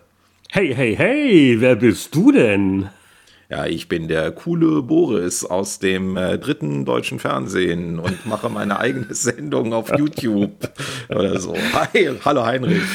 Und äh, der eine oder andere, der jetzt vielleicht etwas sich am Hinterkopf kratzt, dem sei gesagt, wir haben jetzt ein Segment, in dem wir die äh, silberne Hochzeit bei Zeitschriften, sagt man das? Du bist doch auch eh erfahren. Nee, silberne Hochzeiten gibt's nur bei Ihnen. Soweit mir bekannt, ja. Und das war ja keine Hochzeit, das war ja mehr ein Druckwerk. obwohl, es, obwohl es war manchmal eine interessante, anstrengende Beziehung zwischen uns beiden, aber dazu gleich mehr. Äh, die silberne Hochzeit quasi von PC Player. Und bei der Gelegenheit ein lieber Gruß an Jochen, der hat uns nämlich daran erinnert, das ist ja jetzt schon Ende November 25 Jahre her, dass die Erstausgabe der PC Player verkauft worden ist. Das war zwar die 193, äh, aber äh, damals, wie glaube ich heute ja auch immer noch, ist man ja gerne schon ein bisschen vorher rausgekommen im Monat. Und wir waren deswegen besonders früh, weil wir hatten eine Gelegenheit mit einer Messe, die World of Commodore in Frankfurt. Und da hatten wir wirklich druckfrisch die erste PC-Player verkauft. Ich glaube, was war das? 25.11. sowas in der Richtung. Und 26. November steht hier in den, in den äh, Cheats, äh, Cheatcode-Zetteln, die du mir gegeben hast. oh, die, Aber, die hast du sogar gelesen. ja. Erstaunlich. Und äh, das weiß ich noch sehr gut, wie wir da saßen, sehr nervös und hoffnungsvoll und auch sicher ein bisschen überarbeitet, weil das waren ja so wir zwei und ein paar getreue Freie, aber da waren wir gut beschäftigt. Du, du, du hast, glaube ich, sogar noch die Wohnung in Düsseldorf gehabt damals, ne? Zu dem Zeitpunkt habe ich noch in Düsseldorf gewohnt, ja. Ähm, kurz darauf ähm, war dann dieses grandiose Teil, wo ich erst noch nach München wollte wegen der neuen Wohnung und dann musste ich aber äh, in die USA und dann fiel mir aber auf, mein Reisepass ist noch in Düsseldorf und habe ich beinahe noch die Messe verpasst. Das war auch lustig. aber um, um, bevor wir schon zu tief wieder eintauchen, also äh, Boris Schneider-June, den kennt der eine oder andere noch, vielleicht, der den Podcast nicht erst seit letzten Monat hört. Ist natürlich jetzt hier äh, mein geschätzter Gast, weil das waren halt wir zwei, die PC Player quasi erfunden und dann auch geleitet haben redaktionell. Aber Boris, gib uns noch mal so den aktuellen Überblick. Was, was treibst du gerade? Wie geht's? Uns steht's und so. Ja, also ähm, ich mache gerade den Harrison Ford, der macht ja 30 Jahre später, äh, empfehlenswerter Film übrigens, dann äh, äh nochmal den Deckard in dem neuen Blade Runner. Und dann dachte ich, meine Güte, wenn du fragst, ich habe mich ja eigentlich zurückgezogen von diesen ganzen Sachen. Ich war früher bei den Spieleveteranen dabei und habe irgendwann mal gesagt, so jetzt ist 50 äh, Alter, äh, da ist Schluss. Ähm, aber klar, 25 Jahre PC-Player, da muss ich noch mal kurz aus der Versenkung kommen.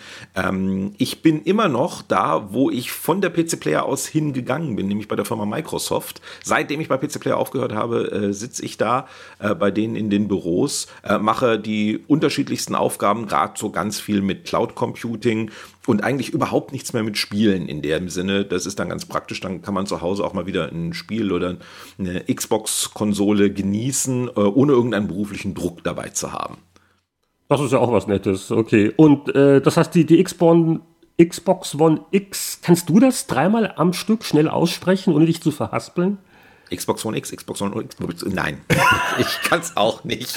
Aber Xbox One S, Xbox One S kannst du auch nicht sagen. Also ich glaube, es ist eher das Xbox One, an dem man sich verhakt. Okay, äh, ich, hab, ich habe, ich habe, ich bin im Besitz eines 80 Zoll Fernsehers, aber ich bin nicht im Besitz eines 80 Zoll 4K Fernsehers. Deswegen ist es das erste Mal, dass ich eine Xbox Konsole nicht schon vor dem Launchdatum bei mir zu Hause stehen habe. Mhm. Aber die musst du ja auch jetzt, äh, jetzt privat kaufen, weil das nicht mal deine Abteilung ist? Oder gibt es da zumindest Prozente? Äh, nee, weder noch. Also ähm, wer sich so ein bisschen mit großen amerikanischen Unternehmen auskennt und mit dem berühmten Wort Compliance und dem deutschen Steuerrecht, der mhm. weiß, dass äh, Microsoft seinen Mitarbeitern nicht mal eben so kostenlosen Konsolen nach Hause stellen kann. Ähm, das, das geht rechtlich gar nicht alles mehr heutzutage. Oh, okay. Es muss alles brav versteuert werden und äh, der Kunde ist König. Jede Konsole geht erstmal in den Handel ganz brav, genau. damit Leute sie kaufen können und wenn dann welche übrig sind, äh, dann können wir auch mal welche haben. Ja. okay. Aber äh, gut, das war jetzt die, die Gegenwart. Viel spannender ist natürlich die Vergangenheit und äh, ich fange mal an mit dem unauffälligen Hinweis, äh, dass äh, wir ja vor etwa einem Jahr schon mal gesprochen haben, um so ein bisschen Erinnerungen auszutauschen. Da hatte nämlich die GameStar die tolle Idee, die kann nämlich nicht von mir, ob man nicht mal was machen könnte, eine Entstehungsgeschichte nicht zu einem Spiel, sondern einem Magazin, nämlich der PC Player. Und äh, der Artikel ist dann erschienen so zum 24. Geburtstag, so ungefähr. Und ähm, das war ein äh, Printmagazin-Artikel, aber es gibt auch eine Online-Version, wo eigentlich auch so alles drinsteht, auch mit, mit schönen großen Fotos, auch von Schafi und, und Horst und wie sie alle hießen. Und das verlinken wir natürlich äh, auf der Webseite auf spieleveteran.de. Äh, also wer sich da noch tiefer reinstürzen will, war eine ganz äh, lange Geschichte und äh, was ist denn, ich weiß ja nicht, so ganz spontan, was äh, ist denn bei dir noch so in, in Erinnerung geblieben, außer äh, vielleicht der Wort auf Commodore, die, die ganze Entstehungsgeschichte von der PC Player?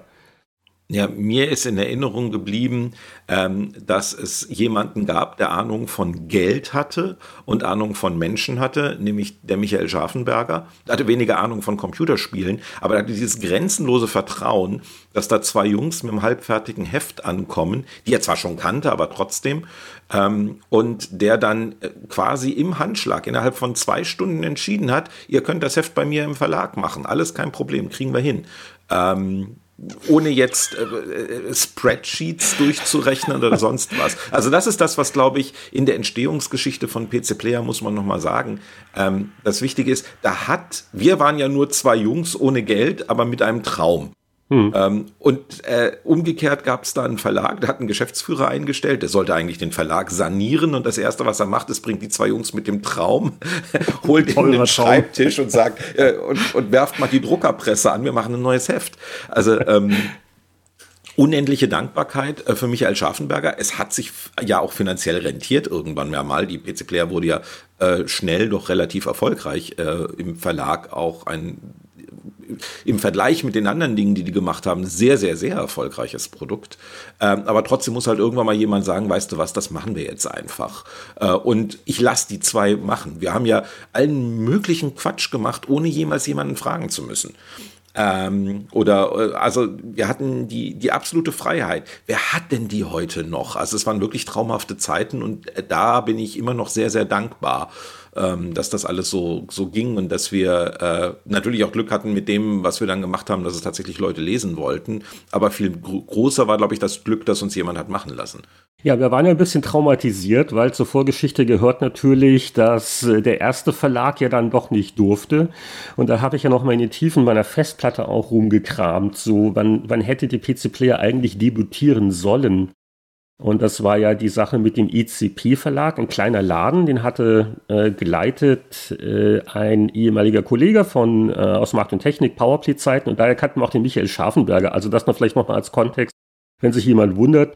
Also Scharfi war so ein bisschen so der, der Abteilungsleiter ähm, damals, äh, als wir halt angefangen haben, 64er oder Happy und dann Powerplay. Und äh, da kannte man sich natürlich auch persönlich. Und äh, auch nochmal interessant, ich habe nochmal ein altes Fax gefunden, weil nachdem wir dieses Pizza-Meeting hatten, weil du meinst ja äh, gerade, also Schafi hatte relativ spontan Ja gesagt. Und da kamen auch schon wohl noch ein paar Fragen, weil ich habe dann äh, nämlich dieses Dokument aufgesetzt am 16. September 92. Also da wurde es wirklich dann ernst. Und da hatte Schafi schon ein paar Sachen nachgefragt, wo ich dann mal so geschrieben habe, okay, wie war das mit dem Layout geplant gewesen, mit welchen Kosten? Und da habe ich nämlich auch nochmal diese, diese Daten gefunden. Also der, die ICP-Verlag PC Player. Und da, da, da wurde auch schon layoutet, die war in Entstehen. Äh, Darklands von Microprose, Titelthema. Und da wäre gewesen Redaktionsschluss 17. August und der Erstverkaufstag war geplant für den 18. September. Und dass jetzt, äh, jetzt dann doch eine Ende November Geschichte geworden ist, lag daran, dass wir ähm, wirklich äh, dastanden, auf einmal ohne Verlag, weil ECP wurde spontan von der Konzernmutter dem Gong Verlag gesagt, dass es eine andere schöne Unternehmenstochter gibt, die heißt Computec und die macht gerade was, das heißt PC Games und da möchte man nicht noch ein anderes PC-Spieleheft haben. Und äh, das nochmal als Erklärung, warum wir uns wirklich sehr glücklich schätzen könnten, dass wir da mit diesem Konzept ähm, was so vor sich hin welkte und natürlich auch die Aussicht, dass unsere Gelegenheit verschwindet, ne? nach dem Motto, jetzt kommen die auf den Trichter, es wird noch andere PC-Spielehefte geben, irgendwann kapiert es auch die Powerplay. Ne? Da, da waren wir schon, ja. äh, da waren die Hoffnungen nicht mehr so hoch in diesem Sommer vor 25 Jahren.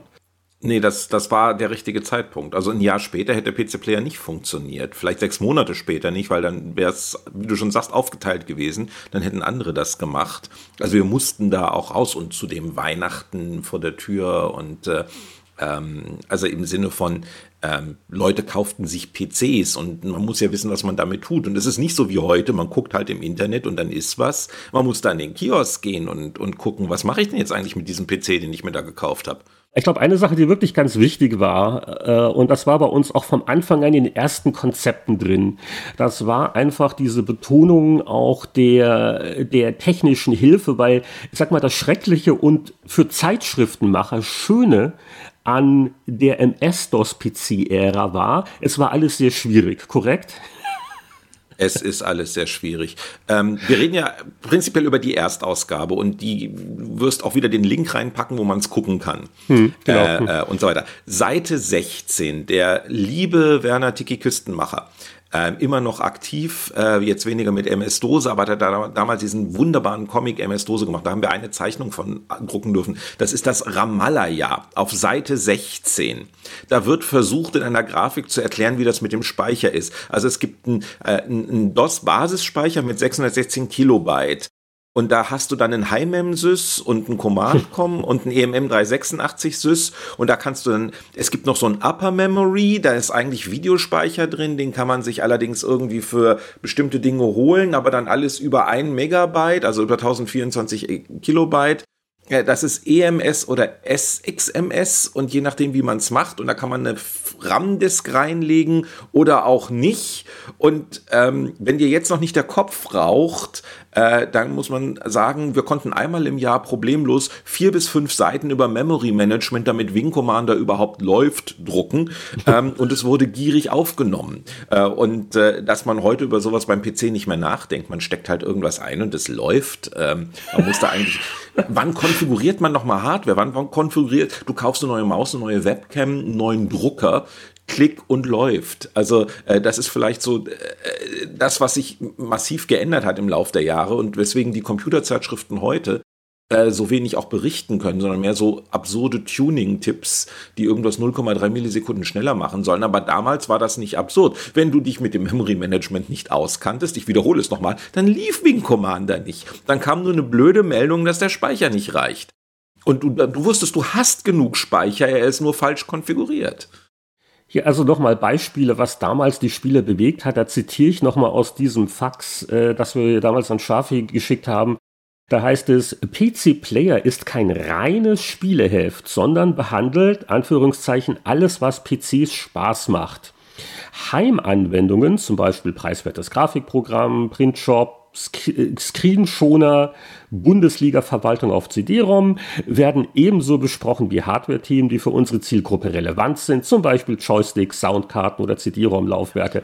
Und jetzt gucken wir nochmal, was, was hm? gibt's denn davon noch, nicht? Also preiswerte Grafikprogramme, ähm, gibt es noch Fotobearbeitung, Printshop. Kennst du noch jemanden?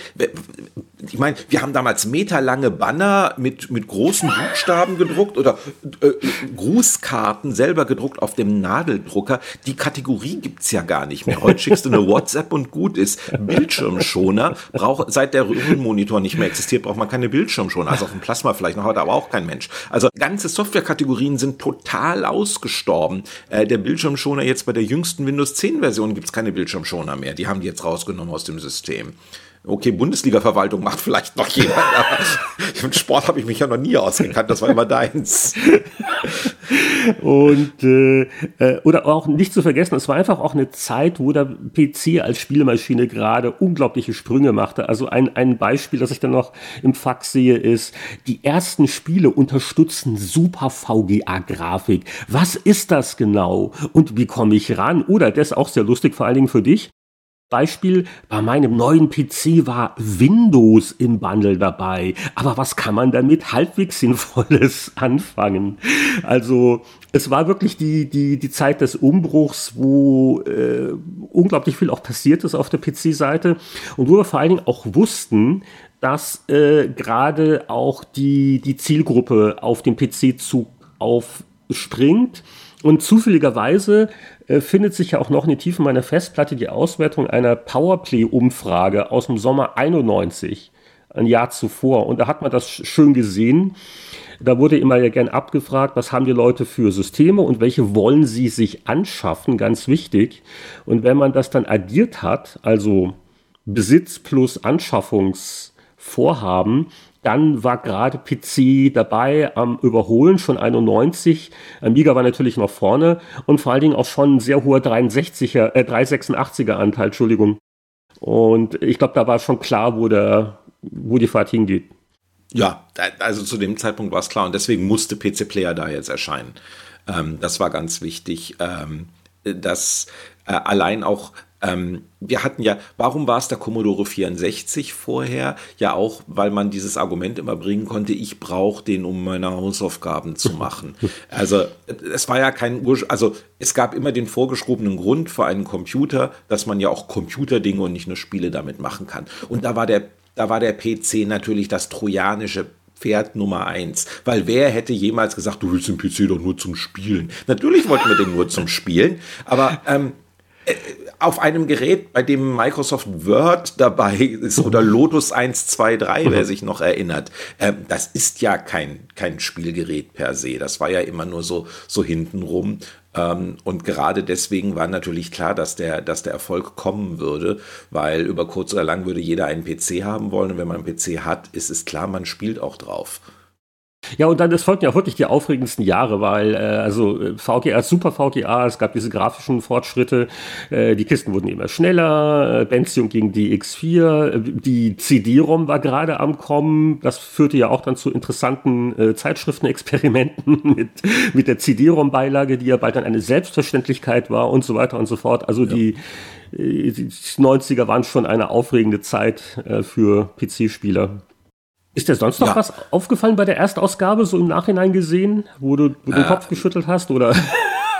Ach, du meine Güte, ich, wenn man so die Erstausgabe anguckt, ich meine, also ähm, einige Dinge äh, sehen auch heute noch, du schaust auf die Bildschirmfotos und denkst, das ist jetzt gar nicht mal so schlecht. Beispielsweise hier äh, Comanche hm. von Nova Logic, dieses Hubschrauber-Ding mit dieser Voxel-Grafik. Okay, ein bisschen grob aufgelöst, aber so auf den ersten Blick würdest du sagen, ja, das könnte noch irgendwie so ein Spiel sein, das ich heute auch noch irgendwie auf dem Smartphone oder sowas spiele. Hm. Wirkt irgendwie durch diesen seltsamen Grafikstil, den die hatten, äh, sehr modern und das war ja auch damals wahnsinnig schnell. Und dann kommt gleich auf der nächsten Seite Car and Driver ähm, was ja der, der Urahn von Need for Speed ist. Ja. Ähm, also das erste, erste große Electronic Arts äh, äh, Rennspiel da, äh, in dem äh, und war Electronic Arts, oder? Ja, ja klar. Car mhm. Driver war Electronic Arts, das war nicht genau. die Ecolate-Nummer, genau, ja.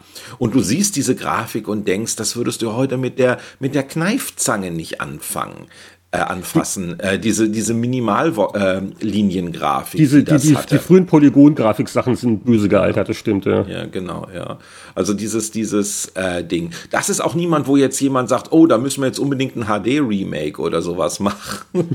ähm, äh, von den Sachen und da merkst du halt so so so so äh, einige Dinge äh, eher 2D Sachen ähm, von damals mit denen kannst du heute noch was anfangen klassisches Beispiel Adventures von damals und so kann man heute noch alle schön spielen. Aber so gerade diese Umbruchsachen, oh, wir können jetzt 3D, ähm, beispielsweise, die äh, haben, sind nicht gut gealtert, ähm, was du da siehst. Und äh, äh, ganz schlimm halt ist äh, Anzeigen. Immer wenn man alte Anzeigen sieht, äh, und wer, wer Werbung äh, wie gemacht hat, sieht, sieht alles ganz übel aus. Ähm, man konnte immer noch viel erklären zu den Spielen. Also wenn du dir das heute anguckst mit, mit Spielen, auf dem äh, Handy oder so, das muss ja alles, also das darf ja nicht mal mehr ein Tutorial haben, weil ja irgendwie die jungen Leute von heute haben überhaupt keine Geduld mehr. Und wir haben dann noch so, das war ja, ähm, das haben wir auch teilweise äh, mit, mit Malprogrammen am PC selber gemacht, äh, so Erklärungsdinger, was bedeutet was auf dem Bildschirm. Zeichen. Äh, ähm, guck, guck, du hast auf Seite 66 ist, haben wir das verwendet, mit, mit den, mit den Vektorpfeilchen, das weiß ich noch. Ja. CorelDRAW und ich habe manchmal Neopaint benutzt. Neopaint habe ich damals auch benutzt, äh, um die Menüs zu bauen für die äh, CD-ROM. Äh, das waren so, äh, so Sachen. Ähm, und da haben wir dann halt wirklich mit Pfeilen rein, mal was ist was auf dem Bildschirm, weil, äh, das wissen wir beide ja auch, nicht jedes Spiel, das der Leser damals gespielt hat und Informationen haben wollte, wurde unbedingt käuflich in einem Laden erworben. Wenn ich das mal. So, ja, aber so ein bisschen so, so ein Hintergedanke. Darf. Wobei, also bei einigen Spielen hat es auch nicht geschadet. Die waren ja nicht alle immer so wahnsinnig intuitiv auch. Ja. Dann hast du hier Windows Entertainment Pack 4 äh, mit, mit Schach und Chips Challenge. Das war ja schon, das war ja schon damals ein Remake. Chips Challenge war ja von dem, äh, von dem Atari Lynx. Äh, dieses Logik-Launch-Spiel, ähm, das es gab auf dem Atari Lynx, diesem Handheld. Und da hat dann Microsoft tatsächlich die Lizenz für eine Windows-Version gekriegt. Das war so, ähm, bevor irgendwie was war. Dann konnte man einen Game Boy gewinnen ähm, bei der Leserumfrage und dann haben wir den so stilecht, aber ich glaube, das war ein Nintendo Pressefoto, in so einem Aktenkoffer abbilden lassen. Ach, schön, ja. Aber dann so viele, musste man diese Umfrage halt ein. War das, war das die Umfrage, wo wir wo wir Schafi an den Rande des Wahnsinns gebracht haben, weil wir mhm. gesagt haben, ähm, schicken Sie uns ruhig Fotokopien und Sie brauchen noch kein Porto draufkleben. Und wir hatten die Aktion nicht angemeldet bei der Deutschen Post, weil du oh, kannst zwar sagen, Gebühr bezahlt Empfänger und dann bezahlst du halt als Empfänger das normale Briefporto. Das hatten wir aber nicht gemacht, was bedeutete, wir mussten Strafporto bezahlen, das irgendwie drei oder viermal höher war. Und selbst das hat uns nicht den Kopf gekostet. Ich weiß nicht, ob das die war. Ich erinnere mich in Poing, dass wir wir da saßen, es kamen Tausende von, von, von, von Briefen rein, von der Leserumfrage, alle natürlich unfrankiert, gebührt bezahlt Empfänger und das war teuer bis zum geht nicht mehr. Man hat viel, viel gelernt. Wir, wir hatten natürlich auch deutlich mehr Verantwortung. Ne? Also es hat sicher auch, auch nicht nur Vorteile gehabt, weil also so, ne, so, so, so Powerplay, da waren wir schon noch mehr behütet und da haben wir schon auch mehr Sachen falsch machen können, muss man auch klar sagen. Toni hat in der Erstausgabe diesen Artikel, was kann man mit Windows eigentlich machen? ähm, Ach, Toni hat, ein, ein, ein, Toni hat den damals ja. geschrieben und ich habe den gesehen und es fällt mir nur eine einzige Frage ein. Toni, warum hattest du Pink als Menüfarbe festgelegt? Alle Bildschirmfotos haben dieses Magenta Pink irgendwie. Es ist ganz seltsam. ja. Genau. Also ich, ich, ich habe mich gerade oder oh, oh, oh Gott, jetzt ich habe die Seite gerade vor Augen. Ja. Das ist interessant. Ähm, da müssen wir mal Todi mal wieder einladen und da nochmal nachrecherchieren. Was wollte ja. er uns damit sagen? Ja.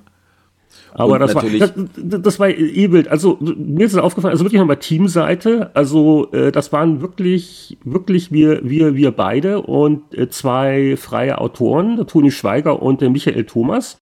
Äh, der Toni Schweiger ist ja, glaube ich, ganz gut bekannt, äh, war langjährig dann auch dabei, äh, Player, GameStar.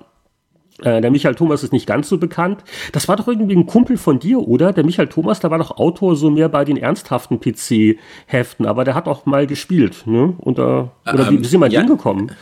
Äh, äh, das war ein Klassenkamerad von mir. Wir haben gemeinsam Abitur so, gemacht. Siehst du? Also genauso, also genauso wie mit Carsten, Carsten Hypralot Schramm. Äh, und mir und, und äh, äh, Michael Thomas, äh, wir waren alle im selben Mathematik- und Physik-Leistungskurs, glaube ich. Ach, siehst du mal. Und den habe ich dann damals da irgendwie äh, akquiriert. Kannte ja sonst niemanden. Ich kannte ein paar Redakteure und meine Mitschüler. Das war's.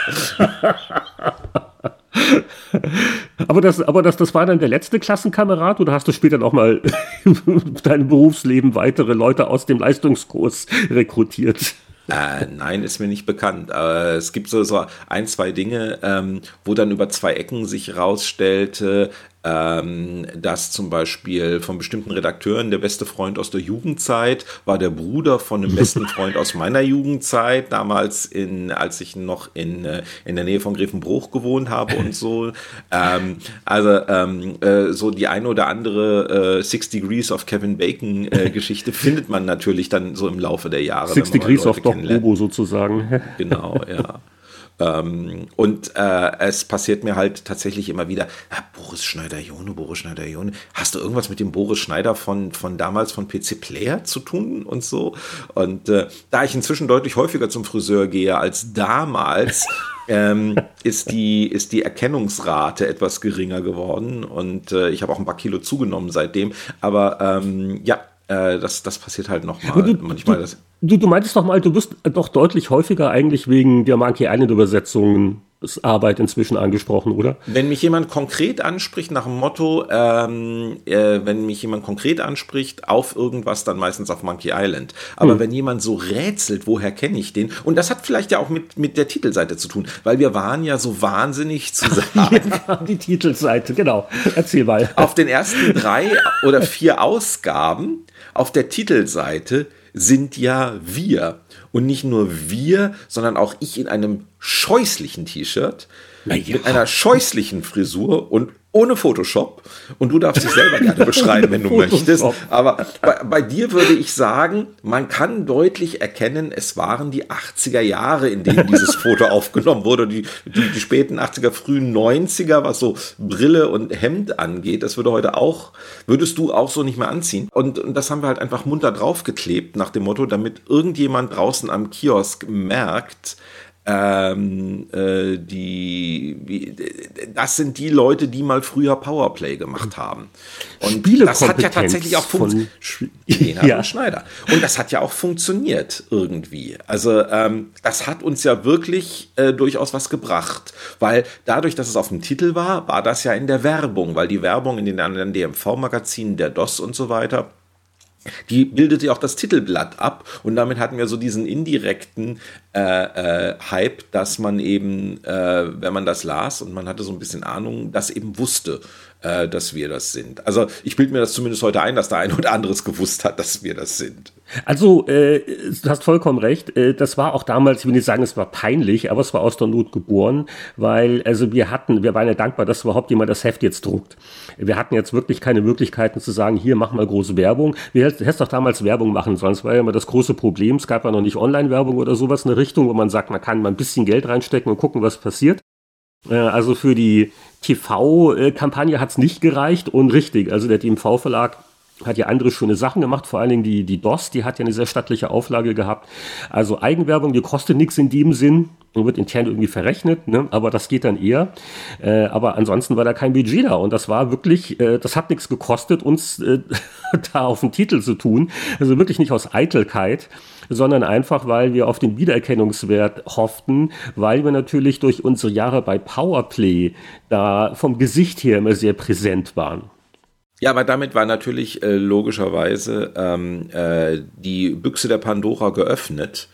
Ähm, dadurch, dass wir einmal angefangen hatten, das zu machen und unsere Konterfeis auch im Heft regelmäßig abzudrucken, äh, war dann ja natürlich, äh, es gibt diese CDs, es gibt Videokompressionsprogramme von, von Intel, Indeo und Cinepack und Video for Windows. Äh, Toni besitzt eine Videokamera, komm, wir machen mal was. Ähm, das, äh, sämtliche Schamgefühle waren ja dadurch, dass wir regelmäßig im Heft schon abgebildet waren, gefallen. Oh, komm, da können wir auch noch ein Video machen, wenn schon die ganzen Fotos da waren. Und ähm, das hat dann natürlich äh, viel dazu getan, dass heute eben Leute auf einmal, dieses Gesicht habe ich doch irgendwo schon mal gesehen, sagen. Ja. Aber bevor wir nochmal zu den Multimedia-Leserbriefen kommen, sicher ein, ein Thema, das so manche äh, Jugend geprägt hat oder äh, traumatisiert hat. Weil ich habe jetzt wirklich nochmal äh, unser Erstausgaben-Titelbild vor Augen. Das ist ja äh, ziemlich schrecklich aus allerlei Gründen. also jetzt nicht nur wegen unserem Foto, ähm, äh, wobei, wie gesagt, ungefotoshoppt. Ne? Das ja. äh, überleg mal, wie, überleg mal, wie wir da gestrahlt hätten mit modernster Grafik, äh, Bildbearbeitungstechnik. Aber es sind, also, ähm, es sind so einige Sachen, die äh, die wirklich nicht toll waren. Also das alte Logo, das hat ja sich ein paar Ausgaben gehalten. Wir haben ja dann das äh, Logo geändert. Ich glaube, das, das, das alte PC-Player-Logo war noch noch ein äh, Beuke Erich Schulze, kann das sein? Also noch aus, aus, der, aus dem ICP-Verlag übernommen. Und das war irgendwie ja. witzig, weil das war aber was anderes und das PC war links, weil, ne, also wie die Zeitschriften ja. halt dann so am Kiosk sind. Aber das, genau. Ich glaube, das war die Idee, dass man das, äh, dass auch heute noch, siehst du das ja, wenn du in eine Zeitschrift gehst, an den, an den Kiosk gehst, äh, dass du von vielen Heften nur so zwei, drei Zentimeter Rand siehst. Und da war eben diese Idee mit dem roten PC ganz klar zu sagen, hier geht es um PC. Genau. Also, ähm, mhm. Aber ich glaube, wenn deswegen man dann hast du ja auch einen senkrecht laufenden Streifen sogar mit Titeltexten an, am, am Rand, wenn du mal genauer guckst. Genau, das, das war, also ich glaube, ist, ist es heute noch so wichtig? Heute wahrscheinlich weniger, aber damals, wo, also da war das halt wichtig, um diesen, diesen Infostreifen noch zu haben, wenn der Großteil des Titelbilds dann halt vielleicht verdeckt ist. Das ist sehr, ja. sehr wichtig. Aber ich, ich glaube, wir sind uns einig, es war eine gute Idee, das Logo zu ändern. Das war auch eine Schafi-Anregung, weil die ersten Hefte haben sie nicht so tolle verkauft. Also es war keine Katastrophe. Aber die Pizza Player hat, also im Lauf des ersten Jahres, äh, ne, aber wir waren jetzt nicht ein Overnight-Success. Und ähm, das äh, war auch ein guter Tipp von Schafi nach dem Motto, wir müssen was mit dem Logo machen, das funktioniert nicht. Und ich glaube, das war dann der Friedemann Porsche, auch ein alter Bekannter aus Markt- und Technik-Zeiten, der mhm. hat dann wirklich dieses sehr schöne, das wirklich ikonische, klassische, quadratische PC-Player-Logo auf Basis dieses Originallogos gemacht. Also die Elemente sind dann immer noch da, aber die Anordnung war doch ein bisschen ähm, schlüssiger. Hm. Wenn du genau auf die späteren Titel guckst, was wir gemacht haben, wir, wir kennen das Logo als das Dreieck mit PC Player, nur hm. wir haben es ohne Dreieck ja auch senkrecht an der Seite hochlaufen lassen wieder. Hm. Also diesen selben Gag, äh, dass man am Kioskrand das Ding schnell hm. findet, weil der Name immer hm. zu sehen war, ähm, selbst wenn das hinten ganz versteckt war. Und äh, die andere Sache, die natürlich so unglücklich war, ist, äh, also ja, zum einen dieser Video. Wir, wir haben ja damals bewusst gesagt, wir wollen nicht die Redakteursgrimassen wie die Powerplay haben. Wir haben eine ältere Zielgruppe, ja, also Anspruch und überhaupt. Und dann war dann waren halt die Fotos auf dem Titel und es war sowieso ein bisschen inkonsequent. Aber ähm, was mich eigentlich am meisten stört, ist diese blöde Lemmings Artwork. Also äh, also also da steht wirklich Spielekompetenz und und überhaupt und dann dieses unglaublich kindische Cartoon-Artwork. Und äh, noch duseliger ist natürlich, dass er dann der Test gar nicht im Heft war, weil Lemmings 2 eins von den Spielen war, wo es immer hieß, das Testmuster kommt, das Testmuster kommt. Und eine Woche vor Redaktionsschluss kommt es halt nicht. Und dann war das sehr unglücklich, dass wir also diese ohnehin schon nicht tolle Artwork, die eigentlich zu diesem anspruchsvollen Niveau PC-Konzept passte, dass wir diese Artwork hatten, weil natürlich Lemmings großer Hype war, aber da hat man nicht mal den Test gehabt, ne? Hast du das noch in Erinnerung? Ja. Also das, das war echt ja, doof. Hätte man ändern sollen. Ja. Äh, nein, hätten wir nicht. Hm. Ähm, also äh, guck mal, ähm, die Titelthemen, die reißen, sind ja die, die Themen, die reißen. Und Lemmings, muss man nochmal dazu sagen, äh, war das Ding.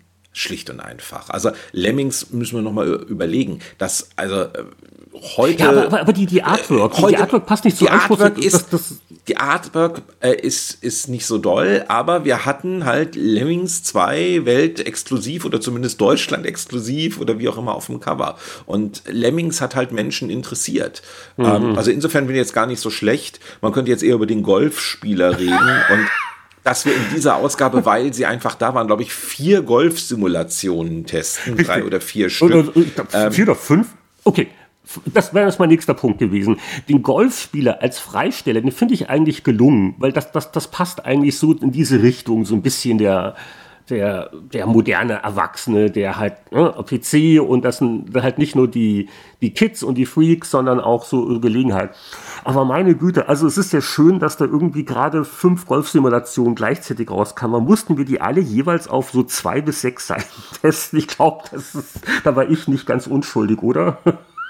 Ja, ich kann es nicht genau sagen. Es, es bot sich halt an irgendwie. Und aber äh, ich glaube, es hat auch was damit zu tun, dass äh, Microsoft uns irgendwie Verlosungsexemplare von Microsoft Golf gegeben hatte und dann wollten wir nicht so böse sein, dass, obwohl das ja eigentlich links 386 in dem, im Windows-Fenster war, ähm, äh, das nur so klein irgendwo nochmal abzubilden. Ich habe echt keine Ahnung. Aber ja, es war schon viel. Wir dachten uns auch, öh, das ist ja ein Titelthema. Ich meine, gleich vier Golfspiele ist doch super.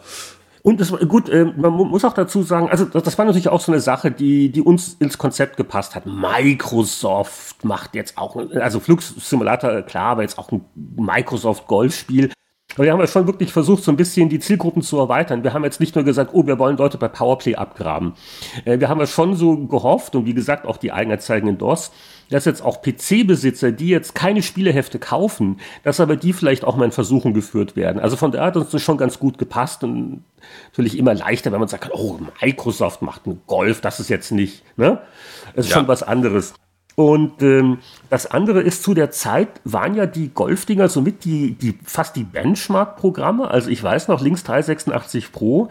Ich kann mich noch dunkel erinnern, neuer PC, auch so der erste 386er und so, dass das die erste Software, die man drauf laufen lässt, ist dann links, weil wie, wie schnell auf einmal die Bilder aufgebaut werden nicht nur wie schnell, Links 386 Pro, wie der Name schon sagt, lief nur auf einem 386. Killer-Applikation. Und äh, war dementsprechend eine, zusammen mit, mit Wing Commander und Comanche, das war, glaube ich, in diesem Zeitpunkt dieses heilige Triumvirat.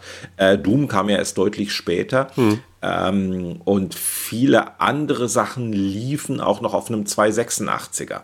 Also äh, das waren so die, die sich trauten nach dem Motto, du hast keinen 3000 Mark PC, du darfst nicht mitspielen.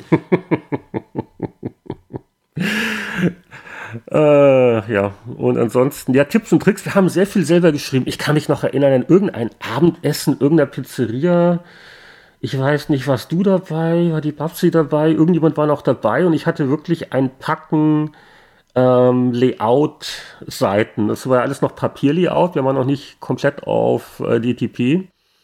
Und also Layout-Fahnen hießen die Dinger. Und wo ich also irgendwie zwischen Bestellung aufgeben und warten auf die Lasagne schnell noch ein paar Sachen Korrektur gelesen habe. Also war das schon sehr dünn besetzt. Ähm, äh, wie gesagt, selbstgeschriebene Lösungen und deswegen, also ich glaube, allzu genau, wenn man sich die Ausgabe jetzt nicht auch angucken, findet man sicher noch einige äh, kleine Flüchtigkeitsfehler. ja. Ähm, Nee, nee, äh, das war äh, viel selber gemacht und der kurze Draht zum, äh, zum Layout. Ähm, und äh, ähm, also auch einige Dinge, wo du auch sagst, so vom Layout her möchte man das heute nicht mehr machen, ähm, äh, wie sie da drin waren und so. Und ähm, also, man merkt, dass man merkt, dass es ein sehr kleines verschworenes Team war, wo, wo wenig Input von außen kam, wo man sich es einfach auch nicht so irgendwie äh, äh, erlauben konnte, jetzt so viel äh, zu, zu ändern und zu machen. Das musste durch. Also äh, da, man es musste schnell gehen, Zeit. Richtig, ja. ja, genau. Äh, richtig, also wir, wir konnten gar nicht zu viel hinterfragen und, und austesten, weil wir halt durch diese ganzen vorhin schon angesprochenen Terminkonstellationen, die Verzögerung und die Verlagsfindung einfach uns sehr sputen mussten, um ähm, gerade noch so vor Weihnachten rauszukommen. Und natürlich mit der, mit der Messe der World of Commodore. Das hat einfach zu gut gepasst. Aber ich, ich muss, äh, also durchaus jetzt eher das entschuldigend äh, hier nochmal reflektieren. Zum Beispiel dieses Zweispalten-Layout, das war schon sehr ungewöhnlich und das verbinde ich auch heute noch so mit der klassischen PC-Player. Ähm, dass also da nicht wie sonst üblich drei- oder vierspaltig der Text gesetzt worden ist, sondern zweispaltig. Das hat das Ganze so ein bisschen luftiger und ein bisschen äh, gediegener aussehen lassen. Das war auch, glaube ich, wegen, wegen der Bildschirmfotos, weil dadurch hatten wir die Möglichkeit, Bildschirmfotos und Kästen halt zu machen. Wenn du so mal auf so eine typische hm. Seite, jetzt ruhig mal so eine Seite raus, aber äh, guck mal hier, ähm, zum Beispiel, was passiert auf Seite 36, da ist dann ein Wertungskasten eingerückt und du hast trotzdem noch Platz, den Text hm. zu machen ähm, und hast die, die, die Fotos oder sowas. Wenn ich mich recht entsinne, das war damals das Ding. Äh, deswegen äh, haben wir das gemacht ähm, oder war das der Vorschlag, wenn ihr zweispaltig arbeitet, dann können wir spielen. Wenn ihr dreispaltig arbeitet, wie es damals üblich war, oder gar vierspaltig, dann musst du immer im Raster bleiben und hast keine Chance mal auszubrechen, weil so einen dreispaltigen Text kannst du nicht nochmal weiter komprimieren, wenn ein Bild reinragt. Und insofern war das dann verspielter. Die Seiten sehen, jede Seite sieht ja anders aus. Nichts ist in so einem festen Raster drin. Hm. Ähm, und äh, mal ist in der mittendrin dann nochmal ein Kasten. Guck mal auf Seite 43, links Kursdiskette Disketten. Der ist so mitten reingeklebt in den Text, hm. der links und rechts drum rumläuft. Ähm, würde man das heute nochmal machen? Vielleicht nicht, aber damals war das sehr gut, weil dadurch konnten wir bei den Bildschirmfotos mit den Größen spielen, weil theoretisch hatten die ja alle das richtige Format, 320 x 240 und bei vielen Sachen konnte man auch schon Screenshots machen und die Grafikdatei direkt im DTP abbilden, aber eben nicht bei allen. Und ähm, deswegen wechseln dann auch die Formate manchmal. Manche Bilder sehen eher quadratisch aus, weil einfach das Screenshot-Programm nicht funktionierte, du musst die Kamera herhalten und so. Und das war, glaube ich, zweispaltig schon gut. Jetzt haben wir natürlich sehr viel über die Erstausgabe und so geredet, aber äh, was ist denn dir noch so in Erinnerung geblieben? Multimedia-Leserbriefe, ne? Hast du schon mal angesprochen. Ja, natürlich Multimedia-Leserbriefe oder wir sind nicht ausgelastet, weil wir wollen ja 80 Stunden die Woche im Büro verbringen. ähm, äh, plus natürlich Starkiller. Ähm, Habe ich auch letztens rausgezogen, äh, nochmal äh, hier. Äh, ich hatte jemanden zu Besuch und es ging so darum, was man in seinem Leben alles so gemacht hat und mir fiel dann ein, ich habe ja auch mal einen Comic gemacht, also zumindest mitgeschrieben. Hier, guck mal und so. Das hatte so ein bisschen was von dieser alten Sparkassenwerbung, mein Haus, äh, mein Pferd, äh, mein, mein Sportwagen. Ich, ich habe auch mal das gemacht und ich habe auch mal das gemacht im Leben.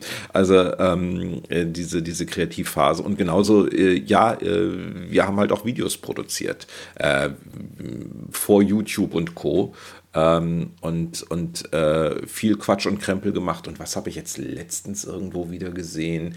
Im ersten deutschen, also in einem deutschen Fernsehkanal. Ähm, irgend so eine langweilige, aneinandergereihte Sketchnummer, wo ich auch dachte, es gibt folgende Multimedia-Leserbriefe, die sind heute noch in acht Minuten komischer als diese 30-Minuten-Nummer da. Ähm, war irgendein Einspieler für. Genau! Ach, da erinnere ich mich doch. Ähm, äh, äh, hier irgendwie äh, heute, äh, äh, die Heute-Show, äh, hm. Oliver Welke und so weiter. Die dachten, wir machen mal so ein lustiges Video, wo jemand über die Computerspielemesse, die Gamescom läuft und so Sachen. Und alle unsere Messevideos sind so viel besser als das, was das ZDF da ausgestrahlt hat. Es ist wirklich zum Heulen gewesen. Ähm, wir, wie wir, wir unlustig man ein vier Minuten. Wir hatten noch Sid Meier als Sepp Meier und wir hatten, wir hatten, viele andere Sachen. Erinnerst du dich noch an das, ich glaube, das war Jahr zwei, ähm, wo wir dann Aufkleber hatten, wo wir den Wettbewerb hatten äh, wie man äh, ahnungslosen Messebesuchern diesen Aufkleber applizieren kann, äh, ohne dass sie es merken. Und so an Tag drei der Messe waren wir dann, äh, hat Toni das dann auch noch mit so gefilmt, wie wir, und wir haben das dann auch tatsächlich noch auf die CD-ROM draufgetan. Es war ein leicht ablösbarer Aufkleber. Das war guter Plastik und sanfter Kleber. Wir haben niemanden den Rucksack oder die Kleidung versaut. Das muss man mal dazu sagen. Ich, ich habe in meinem Leben viel mit Aufklebern zu tun gehabt. Das waren gute Aufkleber. Wir haben niemanden ernsthaft geschadet, aber wir haben halt dafür gesorgt, dass halt möglichst viele Leute stundenlang über die Messe liefen und PC-Player-Werbung machten, äh, ohne dass sie es merkten. Ähm, wie kamen wir jetzt drauf? Über die Videos, genau. Und ähm, ja, aber wir haben ja dann, dann angefangen, irgendwelche Parodien zu machen, Drehbücher zu schreiben, nebenbei noch einen Comic zu schreiben und man wundert sich, dass dazu noch ein Heft entstanden ist jeden Monat. ähm, also ja, und dann, dann, dann CD-Player, ne? Also äh, das, das darf man ja auch nicht vergessen. Das war auch ein Sonderheft von PC-Player ursprünglich. Ähm, äh, das, das war also vielleicht die, der größte Überraschungserfolg, die Nachfrage nach dem Sonderheft, weil, weil du mal dachtest, oh, da gibt es so viele Spiele-Demos und auf diesen äh, neuen CD-ROM-Dingern ist so viel Platz, die sammeln wir jetzt einfach mal und machen einen Datenträger mit ein paar Seiten Heft dazu und pum. Ab ging's. Genau. Genau. Ähm, basierend darauf, dass also CD-ROMs kamen und tatsächlich waren die ersten großen CD-ROM-Sachen, also gerade auch im, im deutschen Segment, das waren so Shareware-Sammlungen und ähnliches, die für viel Geld über den Ladentisch gingen.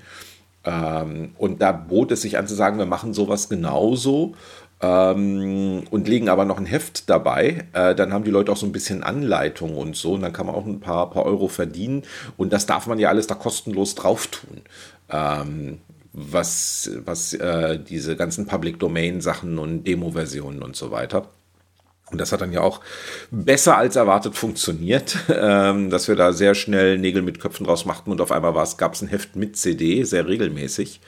Ähm, und hatte halt den Vorteil, äh, dass wir uns einen sündhaft teuren CD-Brenner kaufen durften Ähm, und ich erinnere mich noch an äh, Geschichten, wir hatten diesen CD-Brenner und äh, wir hatten äh, auch Ethernet. Also wir hatten unsere PCs alle mit Kabeln miteinander verbunden. Und ich hatte die Daten, die auf die CD gebrannt werden sollten, auf dem einen PC und die Brenner-Software aber auf dem anderen PC. Und ich erinnere mich noch, dass ich durch die Gänge gegangen bin und Leuten gesagt habe, jetzt bitte, bitte, nichts an den Drucker schicken oder sowas. Ich brenne gerade eine CD, das dauert 45 Minuten, bringt mir das Netzwerk nicht durcheinander, sonst habe ich Buffer underrun und dann muss ich so einen 40, 40 Mark teuren Rohling wegschmeißen und außerdem kommt der Kurier in zwei Stunden. Und wenn ich vielleicht vorher noch mal die Funktion der gebrannten Scheibe testen will, wäre es günstig, wenn dieser Brennvorgang jetzt einwandfrei durchläuft. Und also nochmal, auch unsere Netz, also es war wirklich dieses Problem, das hat halt mit 150 Kilobyte die Sekunde gebrannt. Ähm, das ist ja heute etwas, äh, wenn du das als Datenrate auf deinem Handy hast, wirfst du es verzweifelt gegen die Wand, wie langsam die Bits da reintröpfeln. Also, äh, wenn Leute sagen, ja, CD-ROM und DVD-ROM und so weiter, ich sage mal, nein, nein, vergleich das mal so mit Datenrate LTE und so weiter, was du haben kannst. Also eine CD-ROM waren konstant 150 Kilobyte die mhm. Sekunde ähm, äh, die, die, die schlimmste Drossel der Telekom, wenn du zwei Jahre deine Rechnung nicht bezahlt hast und die dir widerwillig nur noch SMS zulassen, ist wahrscheinlich immer noch schneller als das, was damals Hightech war. ähm, also äh, so ein Handy ist immer ein ganz guter Vergleich dazu, ähm, äh, was, was, die, was die Biester einfach können heutzutage ähm, und was damals einfach alles nicht ging. Aber ja, das mit den CDs war lustig, die musste man halt auch noch machen. Also so nebenbei noch ein Menü programmieren und die ganzen Sachen zusammen mastern und so und hier noch einen Artikel schreiben. Ich weiß es nicht mehr. Wenn du dir das anguckst, jetzt, Heinrich, jetzt ehrlich, bin ich faul geworden? Habe ich oder ich kann mir nicht mehr vorstellen, wie man das schaffen soll. Nun gut, wenn man darauf verzichtet, äh, äh, äh, vernünftig zu essen, also, also etwas anderes außer Pizza, äh, soziale Kontakte im Wesentlichen meidet ähm, und auch äh, problemlos mit fünf Stunden Schlaf wochenlang auskommt, dann kann man das natürlich irgendwie schaffen, irgendwie. Aber ja. ich frage mich heute, wie wir es gemacht haben. Also äh, das höre ich aber auch häufig, wenn ich mit irgendwelchen Spieleentwicklern Interviews führe, wo es um irgendwelche Sachen von vor 20 Jahren oder so geht. Und das hört man sehr oft nach dem Motto, wir waren damals wahnsinnig, wir waren in unseren Zwanzigern, wir hatten keine Familien und kein Privatleben und wir, wir, wir waren einfach äh, fast ständig im Büro und das war unser Ding. So ein bisschen ähnlich war es bei uns auch. Wir waren ja doch, doch noch ziemlich jung, haben uns zwar äh, damals ähm, gerne schon so als Veteranen dargestellt, äh, das ist wirklich in dem einen Schafifax drin, nach dem Motto, Gegensatz zur Powerplay oder irgendwelche Bubis jetzt da arbeiten. Wir sind ja die alten und, und wir, wir, wir waren ja noch in unseren Zwanzigern, ne, als wir die Player gestartet haben. Also das ist schon, schon ganz lustig. Und ähm, was war jetzt mein Punkt gewesen? Was wollte ich eigentlich sagen? Wie haben wir das geschafft? Also mit ah, Arbeitspensum genau. und so, genau. Wie haben wir das geschafft? Das Gedächtnis war damals auch besser. Ähm, und äh, äh, das war natürlich ein Faktor. Äh, ich, ich denke mal, also oh, heutzutage muss ich ja sagen, ich arbeite sicher auch ein bisschen sorgfältiger ähm, und tu eher nochmal Sachen nochmal nach doppelt prüfen oder recherchieren. Aber ja, es war halt so, wie es war. Also man war jung und Sachen gingen schnell und äh, richtig, du warst doch schon sehr begehrt. Du musstest ja auch immer die Erklärartikel schreiben, nach dem Motto, es gibt ein schwieriges technisches Thema, das ich nicht verstehe. Boris, das erklär das doch mal für unsere Leser in der nächsten Ausgabe. Äh, es war ja nicht, nicht ganz unaufwendig teilweise. Und ja, und, und Spiele mussten noch getestet werden. Ähm, die waren ja auch schon teilweise ganz gehaltvoll. Ne? Also, also Underworld 2 war ein gutes Beispiel. Da war dann auch, glaube ich, der Michael Thomas der Haupttester äh, vom Zeitaufwand her und so weiter und so fort. Also ja, es war, es war eine wilde Zeit, aber es war alles so gerade richtig, sage ich mal. Also das sind so also, also heute ist das Leben vielleicht ein bisschen ruhiger und so, aber das sind so, gehören schon, gehört, gehört zu meinen schöneren Erinnerungen eigentlich. Und gerade, und auch die PC-Player, äh, da hat sich ja so viel geändert. Also allein im ersten Jahr, äh, so die ersten Jahre PC-Player, da bin ich unglaublich stolz drauf, weil wir halt, es war nicht perfekt, aus vielen Gründen, äh, das erste Heft und jetzt nicht nur wegen Logo, ähm, es wurden unglaublich viel erfunden, hast du vorhin schon gesagt, Multimedia-Leserbriefe, dann haben wir dieses gemacht und jenes gemacht. Rubriken kamen dazu in einem atemberaubenden Tempo, wurden ausprobiert, dann auch mal wieder weggeworfen. Ähm, also es war einfach eine unglaubliche Kreativität äh, drin und ich, ich, ich glaube, da, da haben wir zwei nicht auch sehr gut funktioniert und ich glaube, deswegen waren die ersten Jahre auch sehr, sehr gut, weil wir das so ganz gut auf die Reihe gekriegt haben und dann, ah ja, wie es halt so ist, ähm, war ich also auch sicher nicht immer ganz leicht von der Persönlichkeit her und da hat man sich manchmal auch ein bisschen aus, auf die Nerven gegangen. Und äh, du hast ja dann auch äh, andere Projekte äh, im Haus gemacht und ein bisschen weniger Player und das hat vielleicht auch nicht unbedingt gut getan. Das ist die eine Sache, wo ich jetzt mit meiner Altersweisheit sage, wäre man äh, damals vielleicht auch ein bisschen älter gewesen, hätte tief durchgeatmet und sich vielleicht ein bisschen äh, mehr äh, arrangiert und eingelassen, hätte man vielleicht noch eins, zwei gemeinsame Jahre mehr rausgeholt, aber sind wir dankbar für das, was wir hatten? Oder was ist so dein Fazit? Ähm, also äh, auf der einen Seite gebe ich dir natürlich recht, dass diese ersten Jahre waren fantastisch. Und so die andere Geschichte ist, fast alles, was du im Leben anfasst, so nach drei bis vier Jahren kannst du es halt. Wenn, also wenn du sowas tust, es gibt ja hm. immer diese 10.000 Stunden Regel. Wie lange brauchst du, um Klavierspielen zu lernen? 10.000 Stunden. Ähm, dann kannst du es. Äh, wie lange brauchst du, um das zu lernen, das zu lernen? Und dann hat man so im, im, im Kopf so eingeschleift und eingeschärft drin. Und wir hatten wahrscheinlich dann unsere 10.000 Stunden PC-Player irgendwann zusammen. Das heißt, wir, wir konnten das. Wir hatten das alles drauf und dann ist es keine Challenge mehr. Also dieser, dieser Rush, den du hast, wenn du zwei, das erste Mal 200.000 Exemplare verkaufst und dann 250.000 Exemplare verkaufst und dann irgendwann mal sagen kannst, äh, nochmal, wir waren Europas meistverkauftes Heft in diesem Bereich und wir waren nicht das weltweit meistverkaufte Heft, weil in Japan noch irgendwas mehr verkauft hat. Aber die Amerikaner hatten wir irgendwann auch im Sack. Aber das kannst du halt auch nur einmal im Leben machen. Wenn du, dies, wenn du einmal auf dem Mount Everest warst, dann gibt's keinen höheren Berg mehr. Und wir hatten, den, wir hatten diesen Gipfel erreicht und dann kommt dann die Frage, so, okay, was machen wir das nächste? Und ich habe dann ja mit Gregor Neumann gemeinsam gedacht, so, das, was mit Spielen passiert ist, wird als nächstes mit Multimedia, mit diesen CD-ROMs passieren und dann auch ein bisschen was mit diesem seltsamen Internet, das gerade kam. Da haben wir Hyper gemacht und das ging ja dann nun ziemlich schief weil genau das nicht passiert ist mit den CD-ROMs, was wir uns gedacht haben. Ähm, äh, und dann bin ich ja da, äh, dann nochmal zu PC Player zurück und hatte dann ja eben in diesem vierten Jahr von PC Player diese Idee, ähm, jetzt wieder revolutionieren und das berühmte Sternesystem, fünf Sterne Deluxe. Ähm, und das ging ja gnadenlos schief, weil ich fand's toll, die Leser nicht und die Redakteure hatten zumindest Bedenken, die ich alle mehr oder weniger äh, mehr oder weniger nett ausgeräumt habe, diese Bedenken. Aber wir haben es halt einfach gemacht. Aber äh, das war halt äh, so, ein, so ein Fehler. Das war halt für mich auch dieses Signal zu sagen, mh, hm, ähm, du weißt nicht mehr selber so genau, was die Leser wollen. Weil das hm. war ja das andere. Wir haben das PC Player ja auch gemacht, ohne Marktforschung, ohne alles, sondern wie wir zwei uns gedacht haben, so muss so ein Heft aussehen, wenn wir jetzt einen echten Job hätten und nicht diese Spaßveranstaltung, dass wir an den Kiosk gegangen wären, es gekauft hätten. Das war richtig. ja immer ein Heft für uns. 100% richtig, ja. Ganz wichtiger Punkt. Und irgendwann war ich nicht mehr der Maßstab der Leute draußen.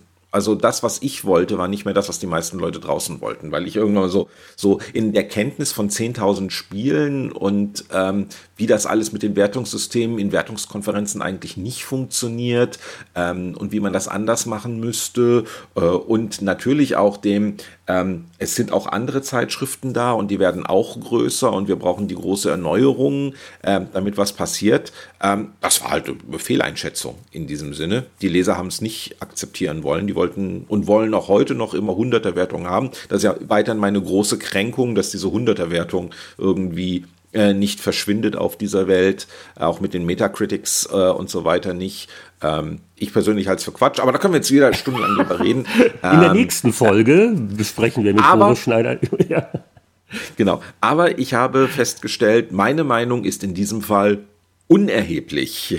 Äh, die Meinung, die zählt, ist äh, der Kunde, der hat immer recht. Ja. Und ähm, äh, das war dann eben der Punkt, wo ich dann sagte, auch für mich, wo es mir dann leicht fiel, PC Player dann endgültig zu verlassen ähm, und zu Microsoft zu gehen äh, und äh, was anderes zu tun, weil ich wusste, äh, ja, ich kann mit PC Player zwar schon noch Spaß haben und ein schönes Heft machen und das verkauft auch noch weiterhin gut, aber es wird nie wieder so erfolgreich sein, wie es mal war. Äh, und ich bin nicht mehr ich kann nicht mich selbst als Maßstab dafür nehmen, wie dieses Ding zu laufen hat. Hm. Ähm, und ähm, insofern war das gut, äh, äh da dann irgendwann ähm, rauszugehen und anderen Leuten äh, das Thema PC-Hefte zu überlassen, ähm, die dann viele tolle, super neue Ideen gehabt haben, die diese ganzen Änderungen, dass ja auch im, im Bereich der PC-Spielehefte irgendwann mal dieser Technikaspekt so ein bisschen wegging. Ja, auch heute noch gibt es diese Hardware-Tipps, welche Grafikkarte irgendwie schneller ist und welchen Treiber man installieren soll. Aber gerade diese ganzen Techniksachen, die wir damals noch dringend brauchten mit Konfigurationen hm. und ähm, äh, was alles zueinander inkompatibel sein kann. Also wenn du diese Soundkarte hast, dann geht das nicht mit diesem Chip oder äh, sowas. Das ist ja alles zum Glück ähm, ein bisschen weggefallen im Lauf der Jahre. Ähm, und da mussten sich die Konzepte auch ändern und äh, auch da hat der PC Player eben diesen, diesen Sweet Spot gefunden. Und äh, so mein abschließendes Wort, ja, natürlich mag ich Spiele und natürlich mag ich auch Spieletests schreiben. Und natürlich, wie jeder, mag ich am liebsten Verrisse schreiben von schlechten Spielen. Aber am meisten Spaß gemacht haben mir diese Technikartikel. Eben diese Idee, also dieser, dieser Anspruch, das ist wahnsinnig kompliziert. Wie kriegst du es erklärt, dass es wirklich jeder versteht auf vier Seiten. Du hast nicht mal Dialog, du kannst nicht fragen, hast du es verstanden.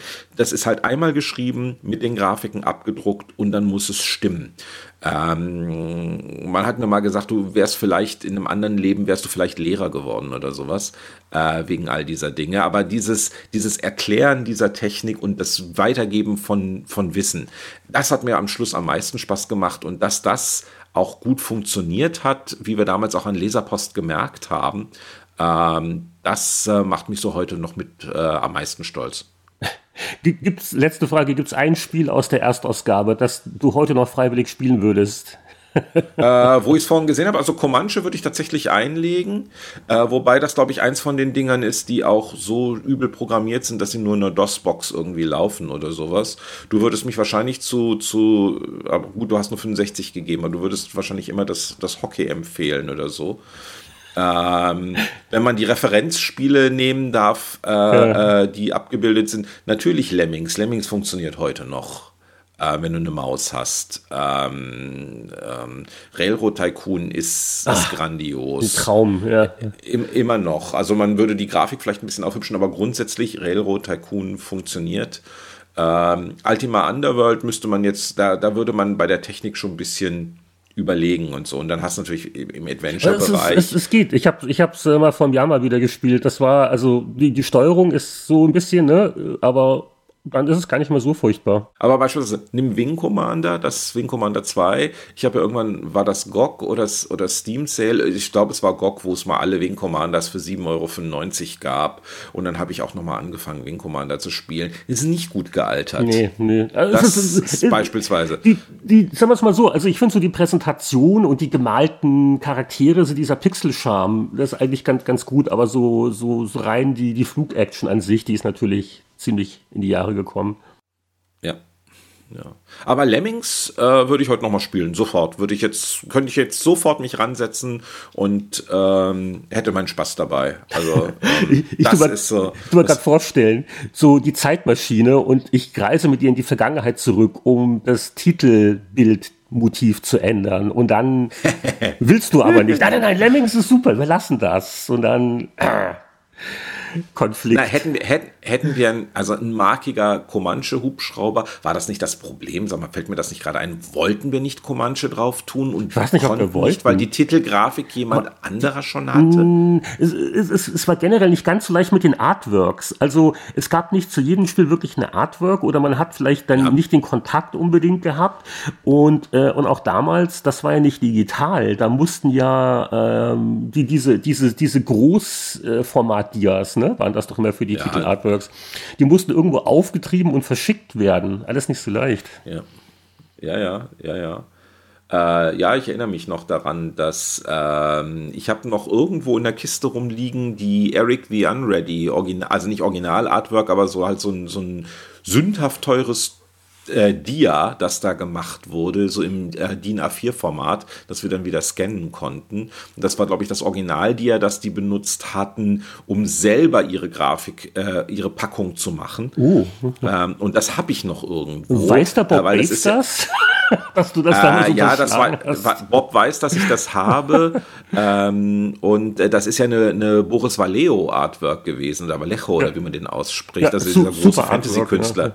Genau, ja, die, die war ganz fantastisch. Ähm, das das, das habe ich noch. Und so, ja, ähm, was, was tust du auf dem Titel? Also jetzt, ich habe ihn noch mal in groß auf dem Monitor. Mhm. Ähm, und wie dann dieser, dieser Terroristen SAS Ninja Lemming mit der Bazooka neben den Clown Lemming steht. Ich gebe zu, wir hätten was anderes nehmen sollen. Ja, also gutes Thema, aber keine gute Artwork. Aber gut, damit müssen wir jetzt leben ähm, auch zukünftige Generationen, die nächsten 25 Jahre werden da, ähm, mit diesem Anblick fertig werden müssen. Und da bedanke ich mich ganz herzlich, Boris, dass du äh, die, die Podcast-Abstinenz ausnahmsweise mal unterbrochen hast und beim nächsten zur goldenen Hochzeit sprechen wir uns dann wieder, oder? Ja, oder kriegt mal raus, wann wir die erste CD-Player gemacht haben. Das wäre ja so in anderthalb bis zwei Jahren, dann komme ich nochmal aus dem ah, okay. Das, dann nehme ich dich beim Wort, genau. Und dann, äh, dann können wir mal gucken, ob wir irgendwie dann vielleicht noch eine kritische Detailanalyse der ersten Multimedia, die waren da auf der zweiten drauf. Ich glaube, Multimedia Leserbrief, man denkt immer, das war die erste CD-Player, aber ich glaube, die erste CD-Player wirklich nur Demos. Bumm. Richtig, die erste, da hatten wir keine Videos auf. Auf der zweiten Genau, wo wir äh, Umgang mit der, mit der CD nicht, nicht werfen und, und, und so. Ja, ja, das war. Okay, äh, da komme ich dann drauf zurück. also, vielen Dank und bis dann, ne? Tschüss. Bis dann, tschüss.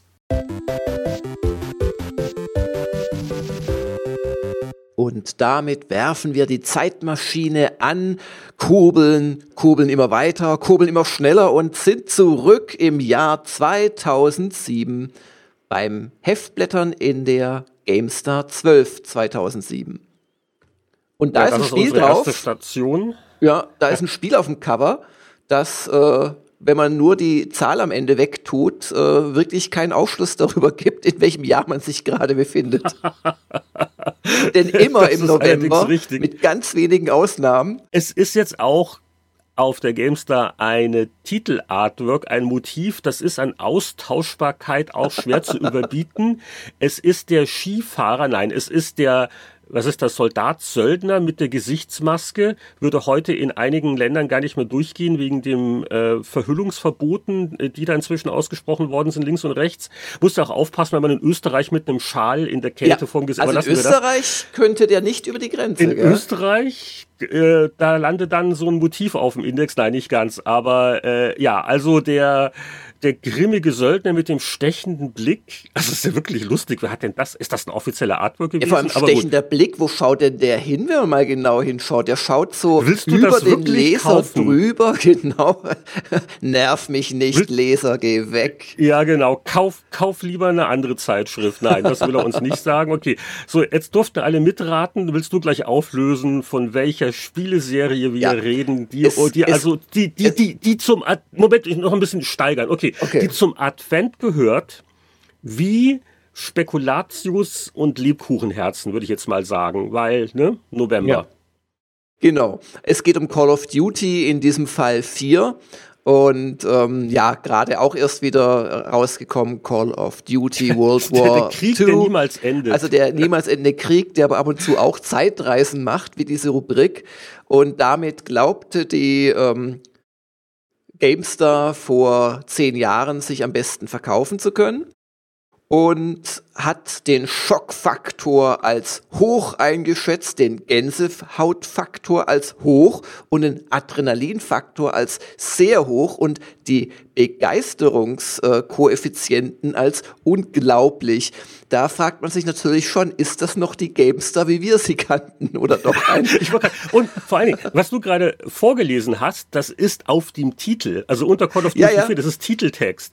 Aber äh, gut, sagen wir es mal so, unter, unter, unter dem Gesichtspunkt, ich bin verzweifelt, ich will Hefte verkaufen, äh, ist das natürlich nicht falsch. Ja, also man macht ja, und das sind Sachen, die ich immer wieder mal gern vergessen habe, äh, in meinen alten Zeiten, du, du machst das ja nicht jetzt als Liebesdienst für deine Stammkäufer, du machst das ja, um da am, vor allen Dingen um am Kiosk noch unentschlossene Menschen zu überzeugen. Und wenn ich da natürlich so was Schockfaktor, Gänsehautfaktor, unglaubliche Begeisterung, weil wenn wir uns gleich die, die Testwertung ansehen, hätte ich jetzt bei, bei unglaublichen Begeisterungsfaktor vielleicht mehr als eine 91 erwartet, aber gut. Äh, Spoiler, aber, äh, allgemein, Spoiler. allgemein, Call of Duty 4 ist aber jetzt schon auch einer der Teile, die gut in Erinnerung geblieben sind, oder? Also äh, es ist ja nicht jedes Jahr, wo man sagt, oh, ein Klassiker, aber Call of Duty 4, das, das war auch schon sehr langlebig. Ne? Echt? Das hast du ja also, glaube ich, mal auf dem PC nee, gespielt. Also das war, das kann natürlich das? auch mein Pech sein, aber das war für hm? mich ein Call of Duty, das sind so viele. dass ich, dass ich komplett ausgelassen habe.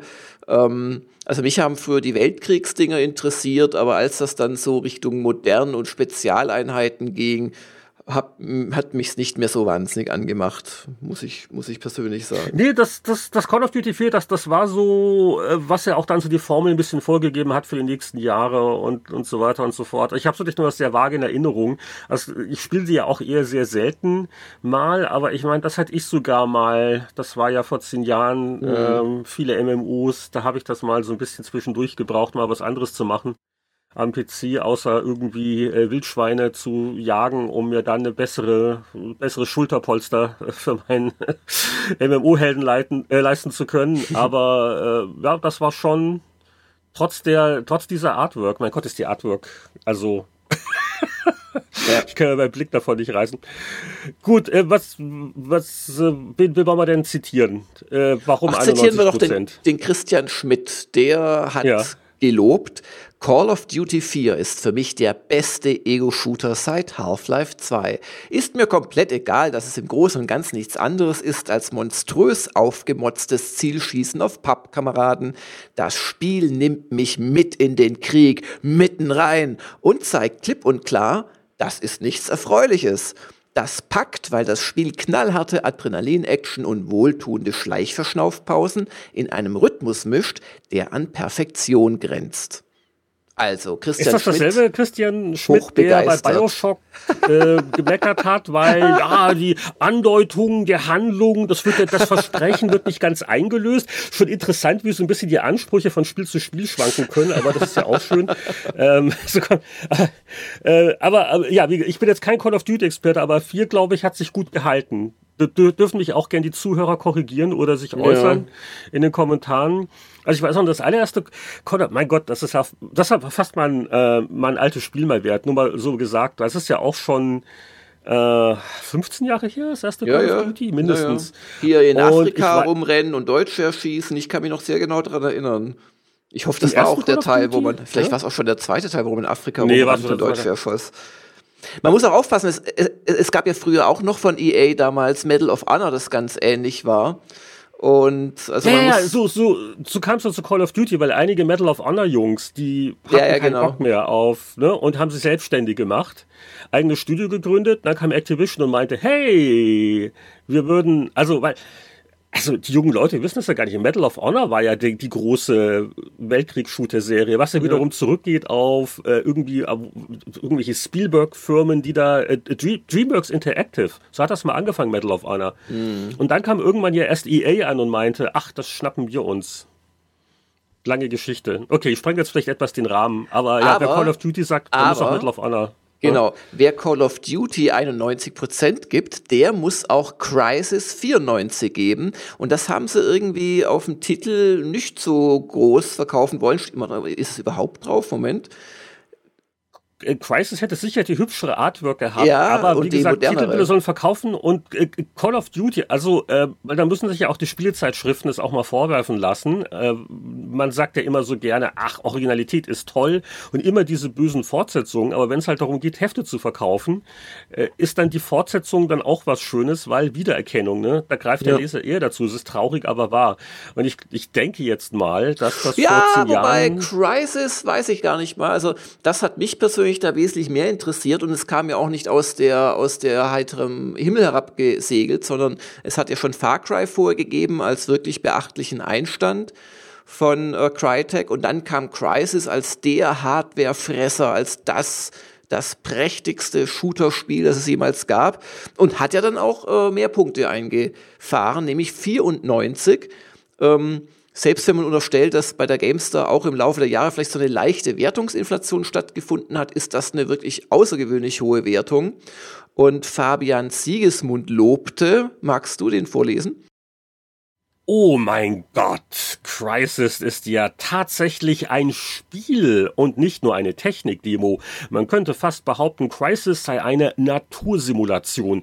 Ich habe wahrscheinlich weitaus länger als zwölf Stunden bis zum Abspann gebraucht, weil ich zwischendrin ständig mit bloßem Staunen oder Schildkrötenweitwerfen beschäftigt war. Ja, genau. Ja. Aber war Crisis wirklich so? Habe ich das gespielt? War das? Ich habe das auch noch im Kopf. Oh, und ne, nach Far Cry und die naja, neue das Crisis, und Crisis war schon cool. Also äh, wenn du dich erinnerst, da ist man auch irgendwann mal an Panzer gefahren. Also es hat so wirklich dann auch so Wechsel in der Perspektive quasi gegeben. Also äh, Infanterist, Panzerschlacht und so weiter.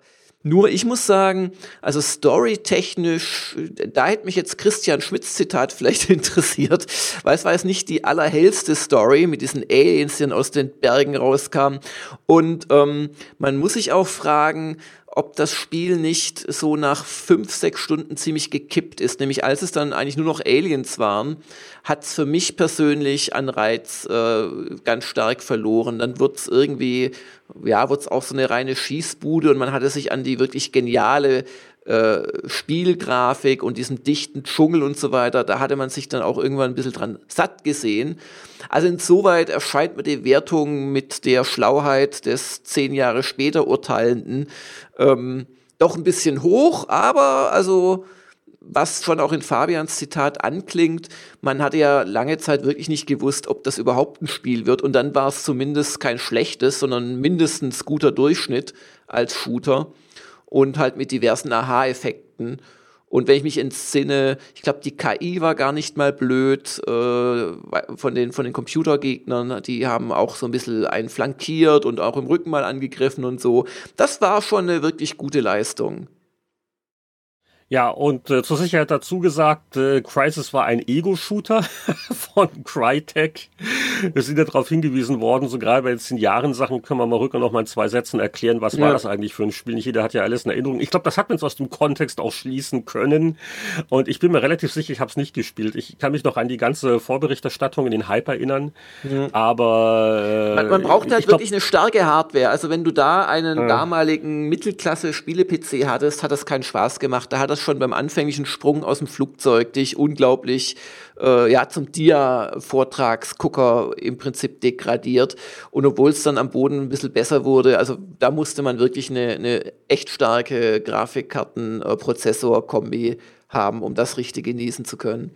Ich glaube, ich war da nur gezwungen, für irgendwelche Crisis-Nachfolger die für die Stunde der Kritiker anzuspielen. Mich hat's ja nicht immer nur genervt. Also äh, das ist ein alte Vorurteil. Deutsche Entwicklertechnik toll, aber so Feinschliff-Bedienungen, äh, Spieldesign, können, können wir mit Elex anfangen. Also ich, ich glaube, dass, äh, ja, also Crisis 94, uff, okay.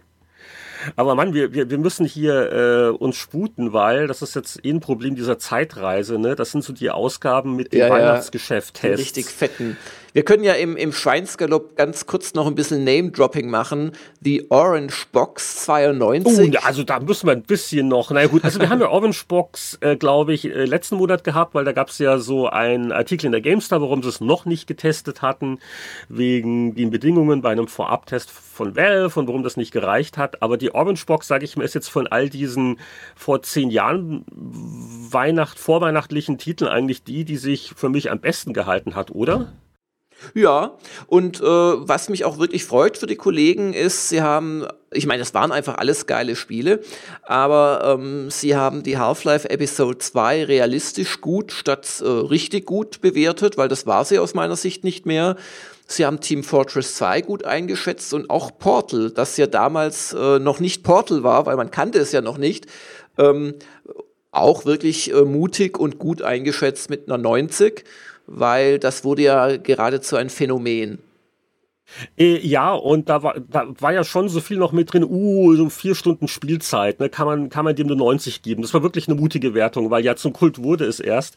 Und was ich auch gut fand in der GameStar, sie haben es wirklich schön aufgedröselt, ne. Also es gibt sowohl Einzel- als auch Gesamtwertungen, also Portal 90, Team Fortress 2, 90, hm. Half-Life 2 Episode 2 85, alles eigentlich sehr gut bewertet. Team Fortress 2 auch ja ein sehr einflussreiches Spiel. Äh, ich sag mal, äh, sowas wie Overwatch, äh, da sind schon viele Einflüsse, glaube ich, spürbar. So gut, das Teamspielprinzip war jetzt nicht unbedingt neu, aber Team Fortress 2 hat eigentlich so die Ästhetik doch in Shootern neu definiert, weil also diese Comic-Grafik und mit den knalligen Farben in einem Online-Team-Shooter, das war damals schon mutig und heute, klar, warum nicht, ne?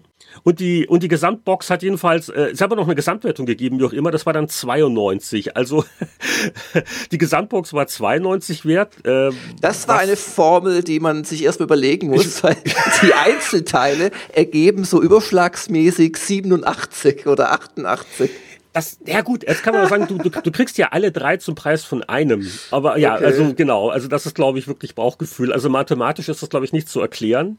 Aber äh, ja, da können wir vielleicht auch noch kurz den Fabian Siegesmund, der war fleißig in der Ausgabe. Willst, ja, den darfst du noch mal vorlesen.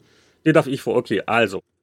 Er hat geschrieben, ein Marktschreier hätte an der Orange Box seine helle Freude, denn schreien muss er mit so einem Paket nicht, sondern nur deutlich die Namen der Spiele sagen und schon sollten ihm die Leute das Ding aus den Händen reißen. Ich würde es jedenfalls tun. Ich kann mich zwar nicht entscheiden, ob für mich nun Portal oder Team Fortress 2 der Hit der Sammlung ist, aber das muss ich auch nicht. Ich habe ja beides und ja, also für mich auch. Also das ist äh, sicher das, was ich am meisten gespielt habe vor zehn Jahren aus der Sammlung. Selbst Team Fortress 2, obwohl ich ja nicht so mit Online-Shootern der große Freund bin. Äh, Half-Life Episode 2, äh, die habe ich natürlich zum Ende gespielt und warte immer noch auf Episode 3. Aber das Thema hatten wir auch schon. Und Portal habe ich, äh, glaube ich, auch mehr als einmal inzwischen durchgespielt. Das war wirklich ähm, ein, so, so zehn Jahre später gesehen obwohl man wirklich den Einfluss von Team Fortress 2 nicht unterschätzen sollte. Aber ich glaube, wenn man sich ein Spiel rauspicken müsste, ja, ja, sagt jetzt zehn Jahre später, was ist der Klassiker geworden, dann eigentlich der Außenseiter, ja, nämlich ja. Portal. Ja, ja, ganz klar. Ja, das ist alles vor zehn Jahren passiert und das war ja eigentlich noch harmlos, weil also ich habe ja fast Angst gekriegt, als ich dann etwas tiefer in die Zeitschriftenkiste gegriffen habe. Was haben wir denn da gefunden, Jörg? Ja, wir haben weitergekurbelt und schauen in zwei Hefte gleich vor 20 Jahren die PC Player und die GameStar 12 1997. Und wenn ich das mal bemerken darf, ähm, als großer, großer Blade Runner-Fan würde mich natürlich prinzipiell sehr das Cover der PC Player ansprechen, aber ähm, irgendwie werde ich da als Leser quasi in den Abgrund mitgerissen. Man schaut nämlich einem gezeichneten Deckard dazu, wie er ähm, an der an der Metallstrebe hängt vom Finale aus dem ersten Blade Runner Film und gleich herunterfallen wird in die Tiefe des Los Angeles der, des, des Jahres 2029. Und wir ähm, haben bei der GameStar hingegen einen Motorradhandschuh auf dem Cover, um gleich mal ein Rätsel okay. zu lösen. Also, also äh, ich glaube nicht, dass das irgendwie eine Symbolik war, äh, die anspielen sollte auf die abstürzenden äh, Verkaufszahlen der PC Player, denke ich jetzt mal nicht.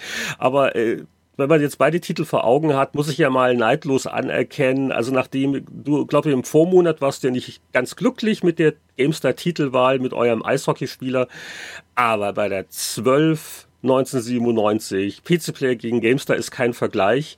Also sowohl was das Thema angeht, als auch die künstlerische Umsetzung, weil ja, also dieses handgemalte äh, Blade Runner Motiv und auch das Spiel selber, und da war es auch nur eine Preview und das Thema, also da hat PC Player äh, in so einer starken Ausgabe, ja, wir werden gleich noch also Tests reden, sich in den Fuß geschossen ja, ja. und und und ja an die GameStar der Motorradhelm, weil äh, ich ich sehe diesen GameStar Titel Jedi Knight und da ist natürlich kein, nicht direkt ein Jedi Knight zu sehen, sondern natürlich Darth Vader wegen ne, Star Wars Wiedererkennung.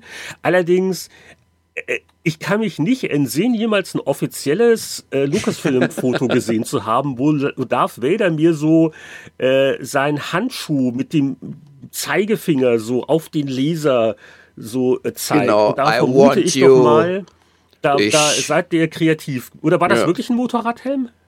Ich finde deinen Mangel an Kaufbereitschaft beunruhigend. Das muss man jetzt nur noch zwei Oktaven tiefer legen. Das war tatsächlich ein Motorradhandschuh vom äh, Layouter, der das ganze Titelbild entworfen hat. Nein. Und sollte natürlich genau das auch äh, machen, nämlich eine Verbindung herstellen zum Leser. Und durch diesen Handschuh wurde quasi aus einem normalen Darth Vader, der halt irgendwie ja jetzt nicht wirklich ausdrucksstark ist hinter seiner Maske, wurde halt eine, eine mir bekannte Figur am Kiosk, äh, die mich anspricht, die auf mich zeigt, wo ich hingucke. Und das hat sehr gut funktioniert, finde ich. Ja, es ist ein toller Titel. Auch die, auch die Farbkomposition damit, das ist sicher auch reinmontiert, so im Hintergrund, so irgendwelche Milchstraßenmäßigen Ja, ja. Spiralnebel. Irgendwas, Also so was rumlag, sehr- sehr aber hat, hat gut gepasst. Und ich muss echt mal sagen, also im Vergleich, dass wirklich das, das Player-Cover wäre als Poster schön gewesen oder so. Aber auch die Themen, klar, Blade Runner ist groß, aber in einem Monat, wo ich Jedi Knight habe, Tomb Raider 2, Age of Empires, ähm, wo ja sogar noch die Player, wobei das war damals für uns zum Beispiel nicht der große Titel, darum hatten auch die Player exklusiv bekommen, äh, weil, weil überraschend wenig Begeisterung dafür wohl da war bei, bei den PC-Zeitschriften. Aber Grand Theft Auto Exklusivtest und dann wird's halt irgendwie in die zweite Reihe geschrieben. Das ist halt schon, ja, also da haben sie keinen guten Job gemacht, muss ich echt sagen. Und, und bei uns hat's geknallt mit den erwähnten Themen. Es hat dann noch eine Vollversion Civilization gegeben, und zwar in der etwas besseren ähm, äh, CivNet-Version, die schon unter Windows lief und wo man auch Netzwerkpartien austragen konnte.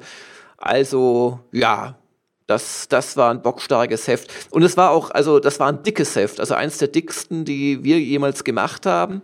180 redaktionelle Seiten plus, keine Ahnung, ich habe es ja hier liegen, nein, 184 redaktionelle Seiten sogar und dann insgesamt gigantische, allerdings ist da so ein Beihefter mitgezählt, nach offiziellen Paginierungsregeln gigantische 322 Seiten. Das muss man erstmal schaffen. Goldene Ära der PC-Spielezeitschriften. Ja. Und auch Ja, massig, so schön wird's nie wieder. massig Tests drin. Und weil wir so viele Tests in beiden Heften haben, äh, haben wir uns zu so einer Art Direktvergleich entschieden. Also, Also- aber Moment, nicht so schnell. Jetzt muss ich doch mal ein- einmal nachfragen. Also, der Motorradhandschuh. Wie habt ihr das denn ähm, von Lucasfilm euch genehmigen lassen, dass ihr da Fotomontagen mit Darth Vader... Ist es überhaupt ein richtiger Darth Vader? Also habt ihr da überhaupt ein offizielles Foto genommen? Oder habt ihr schnell mal im Spielzeugladen da was gekauft? Oder eine, eine, eine Das, Karnevalsmaske daran genommen? kann ich mich nicht mehr erinnern. Das soll ja auch gar nicht Darth Vader sein, sondern ähm, das ist ein Radiergummi, der aussieht wie Darth Vader. Nein, also in dem Fall kann ich mich an keine, also gefragt haben, um Gottes Willen überhaupt nicht. Aber äh, bei einer anderen Ausgabe, einige Hefte später, haben wir dann richtig Probleme mit Softgold bekommen, die damals den ähm, äh, deutschen Publisher, Vertrieb quasi von LucasArts hatten, ähm, weil wir sehr kreativ äh, ja da irgendwelche Themen gefunden haben, die in Deutschland noch nicht erschienen waren. Und ich glaube, wir haben uns dann mit Heinrich Lehnert rausgeredet oder so, oder weiß nicht, oder war es vielleicht auch der Roland damals schon, also dem US-Korrespondenten, der da irgendwas für uns halt im Laden einfach gekauft hat. So war es auch. Aber das war ihnen ganz unrecht. Also die waren schon äh, nicht so ganz humorig drauf, aber in dem Fall kann ich mich wirklich nicht an Probleme Da erinnern. hat sich nie einer beschwert. Na gut, da habt ihr Glück gehabt, dass, dass George damals noch kein GameStar-Abonnent war. Wahrscheinlich, Sonst hätte da, da. Okay, gut. Jetzt wollen wir auch nicht zu sehr drauf rumreiten, nicht, dass jetzt gerade bei Disney einer sitzt und, äh, und auf einmal das merkt und das nicht gut findet. Und, Aber, und, und im ähm, Nachhinein die Hefte einsammeln lässt, genau. Aber also, also Darth Vader mit dem Motorradhandschuh, die kann ich mir jetzt, also von meinem geistigen Auge, eine Harley Davidson und Darth Vader knattert in den Sonnenuntergang und Verfolgt die, vom die. Terminator. Okay, also dann springen wir vielleicht mal durch ein paar Tests, weil es ist, Gott, es sind viele. Viele Ja. große aber auch. Ein Klassiker nach Viele dem große. anderen. Ja. Wir können ja gerade. Ja. Wollen wir gleich Jedi Knight, ne? Das ist ja, wenn das schon der GameStar-Titel war. Und ich glaube, ich habe es nie gespielt. Ja, aber Jedi Knight war es wirklich, war, war, war wirklich schön. Also das war ja quasi so Nachfolger von Dark Forces, der in Deutschland indiziert worden war, schon ein paar Jahre vorher erschienen ist und hat im Prinzip nochmal einen draufgesetzt, weil A, konnte man eben auch Jedis spielen, so mit Lichtschwert und so, und äh, B, war es halt in der ganzen Aufmachung ein wirklich sehr schön designtes, auch intelligent designtes von der Levelstruktur her, die auch vertikal war und so ähm, Action-Spiel. Und das äh, hat auch die PC Player erkannt. Ähm, da hat er Martin Schnelle gelobt. Mit Jedi Knight zeigt LucasArts endlich einmal einen Vertreter des Genres mit einer durchdachten, ordentlich präsentierten Geschichte. Auch wenn die Spielabschnitte teils etwas langatmig geraten sind, macht es trotzdem Spaß, sich mit den intelligent agierenden Gegnern zu beschäftigen. Der bisher beste 3D-Shooter in diesem Jahr und hat fünf Sterne vergeben. Aber ich glaube, das war ja nicht so viel wert, weil es waren ja nur fünf Sterne ohne irgendwelche Gold- und Kupfer-Player. Ja, ich, ich, will jetzt auch nicht den Rest der Ausgabe spoilern, aber das war ja auch die letzte PC-Player mit äh, Sternchensystem aus gutem Grund, weil äh, fünf Sterne links, rechts und überhaupt und äh, ja, wie du schon gesagt hast, äh, äh, es gab dann ein Spiel, das dann auch einen Goldplayer obendrauf gekriegt hat. Und das war nicht unbedingt das beste Spiel der Ausgabe, ja, ja. aber lassen wir das. Ja. Aber die, äh, die GameStar, äh, die hat da etwas genauer gewertet und glaube ich auch ganz gut gewertet. Da gab es 90 Prozent für Jedi Knight. Und äh, das war dann auch die, auch die neue, der neue erste Platz in der Action-Hitliste. Also die Meinung ähnlich wie bei der Player. Und Peter Steinlechner, den kann ich ja äh, vielleicht kurz zitieren, der geht äh, auch recht weiter mit seinem Lob und äh, meint, Jedi Knight ist das beste Actionspiel dieser Galaxis. Wieder mal hat LucasArts die 3D-Levels einen Tick intelligenter hingekriegt als die Konkurrenz. Ständige Überraschungen und glaubwürdige Szenarien sorgen für Atmosphäre der Güteklasse A. Dazu sieht Jedi Knight auf 3D beschleunigten PCs, damals nicht selbstverständlich, atemberaubend aus. Obwohl die Lasersäbel-Zweikämpfe realistisch wirken, haben sie mich genervt. Die Gegner sind so stark. Das Motto heißt Zähne zusammenbeißen und durch, aber wie gesagt, für 90 Prozent hat's gereicht.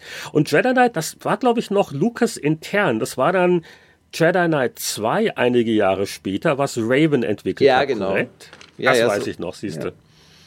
Aber Jedi, ich glaube, ich kann mich dunkel erinnern. Also ich habe es sicher mal angespielt, aber nicht so wahnsinnig ausführlich. Aber ich glaube, wir waren so glücklich in Deutschland, dass es eben halt nicht gleich indiziert war. Ja. Das war ja mit Dark Forces Ja. unser Problem. Ja. Das ist dann Ja. recht schnell auf dem Index gelandet. Und mit Jedi Knight, ach, wie schön.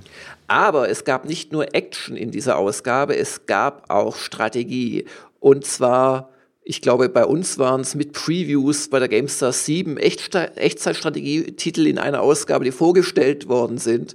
Und einer davon war Age of Empires. Und da hat die PC Player wieder fünf Sterne gegeben, wieder kein Gold Player, weil war ja nichts Besonderes, war halt einfach ein gutes Spiel und nicht etwa ein wirklich und Manfred Dewey schrieb, wer auch nur ein kleines Fable für Echtzeitstrategie mitbringt, der wird um das prächtig in Szene gesetzte Zeitalter der Herrschaft nicht herumkommen. Auch trifft man wieder mal kleine altbekannte Mängel an. Das habe ich jetzt, äh, habe ich eine Pause äh, überlesen sozusagen. Einheiten, die sich in Sackgassen verlaufen oder Truppen, die ohne Befehl dem Feind hinterherrennen. Da würde ich jetzt sagen, ist doch besser, als wenn sie ohne Befehl wegrennen vom Feind. Aber gut, da war der Manfred Dewey ja auch Strategiespielfan sehr streng. Darum auch kein Gold, Platin oder, äh, weiß ich nicht, äh, Obsidian-Player. Aber Martin Deppe bei der GameStar als Haupttester hat erkannt, wie großartig dieses Spiel war und schrieb unter anderem, Heinrich, Die Reise durch die Epochen ist derart aufregend, dass ich mich kaum davon losreißen konnte. Oft bin ich versucht, einfach nur meinen Arbeitern beim Holzfällen zuzusehen. Wer sich nur halbwegs für Echtzeitstrategie begeistern kann, sollte unbedingt die Zeitreise antreten. 89 Prozent. Da sind sie eigentlich ja sehr deckungsgleich. Also ne, fünf, fünf Sterne ohne Gold, 89 Prozent in GameStar. Ich glaube, das ist so etwa auch auf einem Level. Die Aussagen sind auch sehr ähnlich. Also auch der Manfred Dewey hat ja noch ausführlich auch geschwärmt, wie gerne einfach zuguckt und die tollen Animationen und die Präsentation und ähm, ja, aber, ja, also, aber, aber also bei uns hat sich's halt wirklich damit auf Platz zwei der äh, Genre-Hitliste gesetzt. Da war dann nur noch Civilization 2 äh, auf hm. Platz hm. eins davor.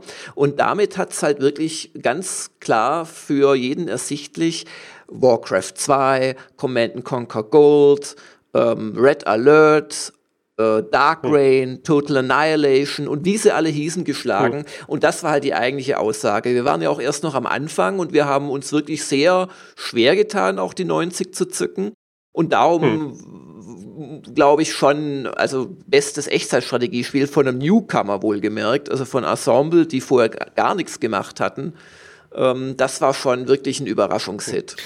Ich, ich glaube, ich glaub, im Nachhinein gesehen äh, vollkommen richtig und Age of Empires 2 war ja auch um einiges besser. Also Ja, ja, die äh, haben sich nochmal kräftig da, gesteigert, ja. Ja, also ähm, auf den ersten Blick zwar dasselbe in grün, aber so einige Bedienungs- und KI-Sachen, die waren dann schon verbessert. Also du, ich habe es ich hab's jetzt nochmal gespielt, Spiel, ne? äh, zig Stunden, das Age of ja. Empires äh, für, für einen Artikel in der GameStar zum 20-Jährigen und ähm, es hat noch nicht mal einen Idle-Button gehabt. Das heißt, wenn deine blöden Arbeiter mhm. fertig waren, irgendeine Reh auszunehmen und äh, dann war kein ne anderes Reh direkt daneben. Dann haben die sich hingestellt und waren nie wieder gesehen. Die haben sich dann auch nicht äh, mehr bewegt, äh, wenn sie keine Aufgabe hatten. Also da wurde einfach hm. keine Animation abgespielt. Weißt du, dieses, ja, ich setze mich hm. auf den Boden und kratze mir in Haaren oder so.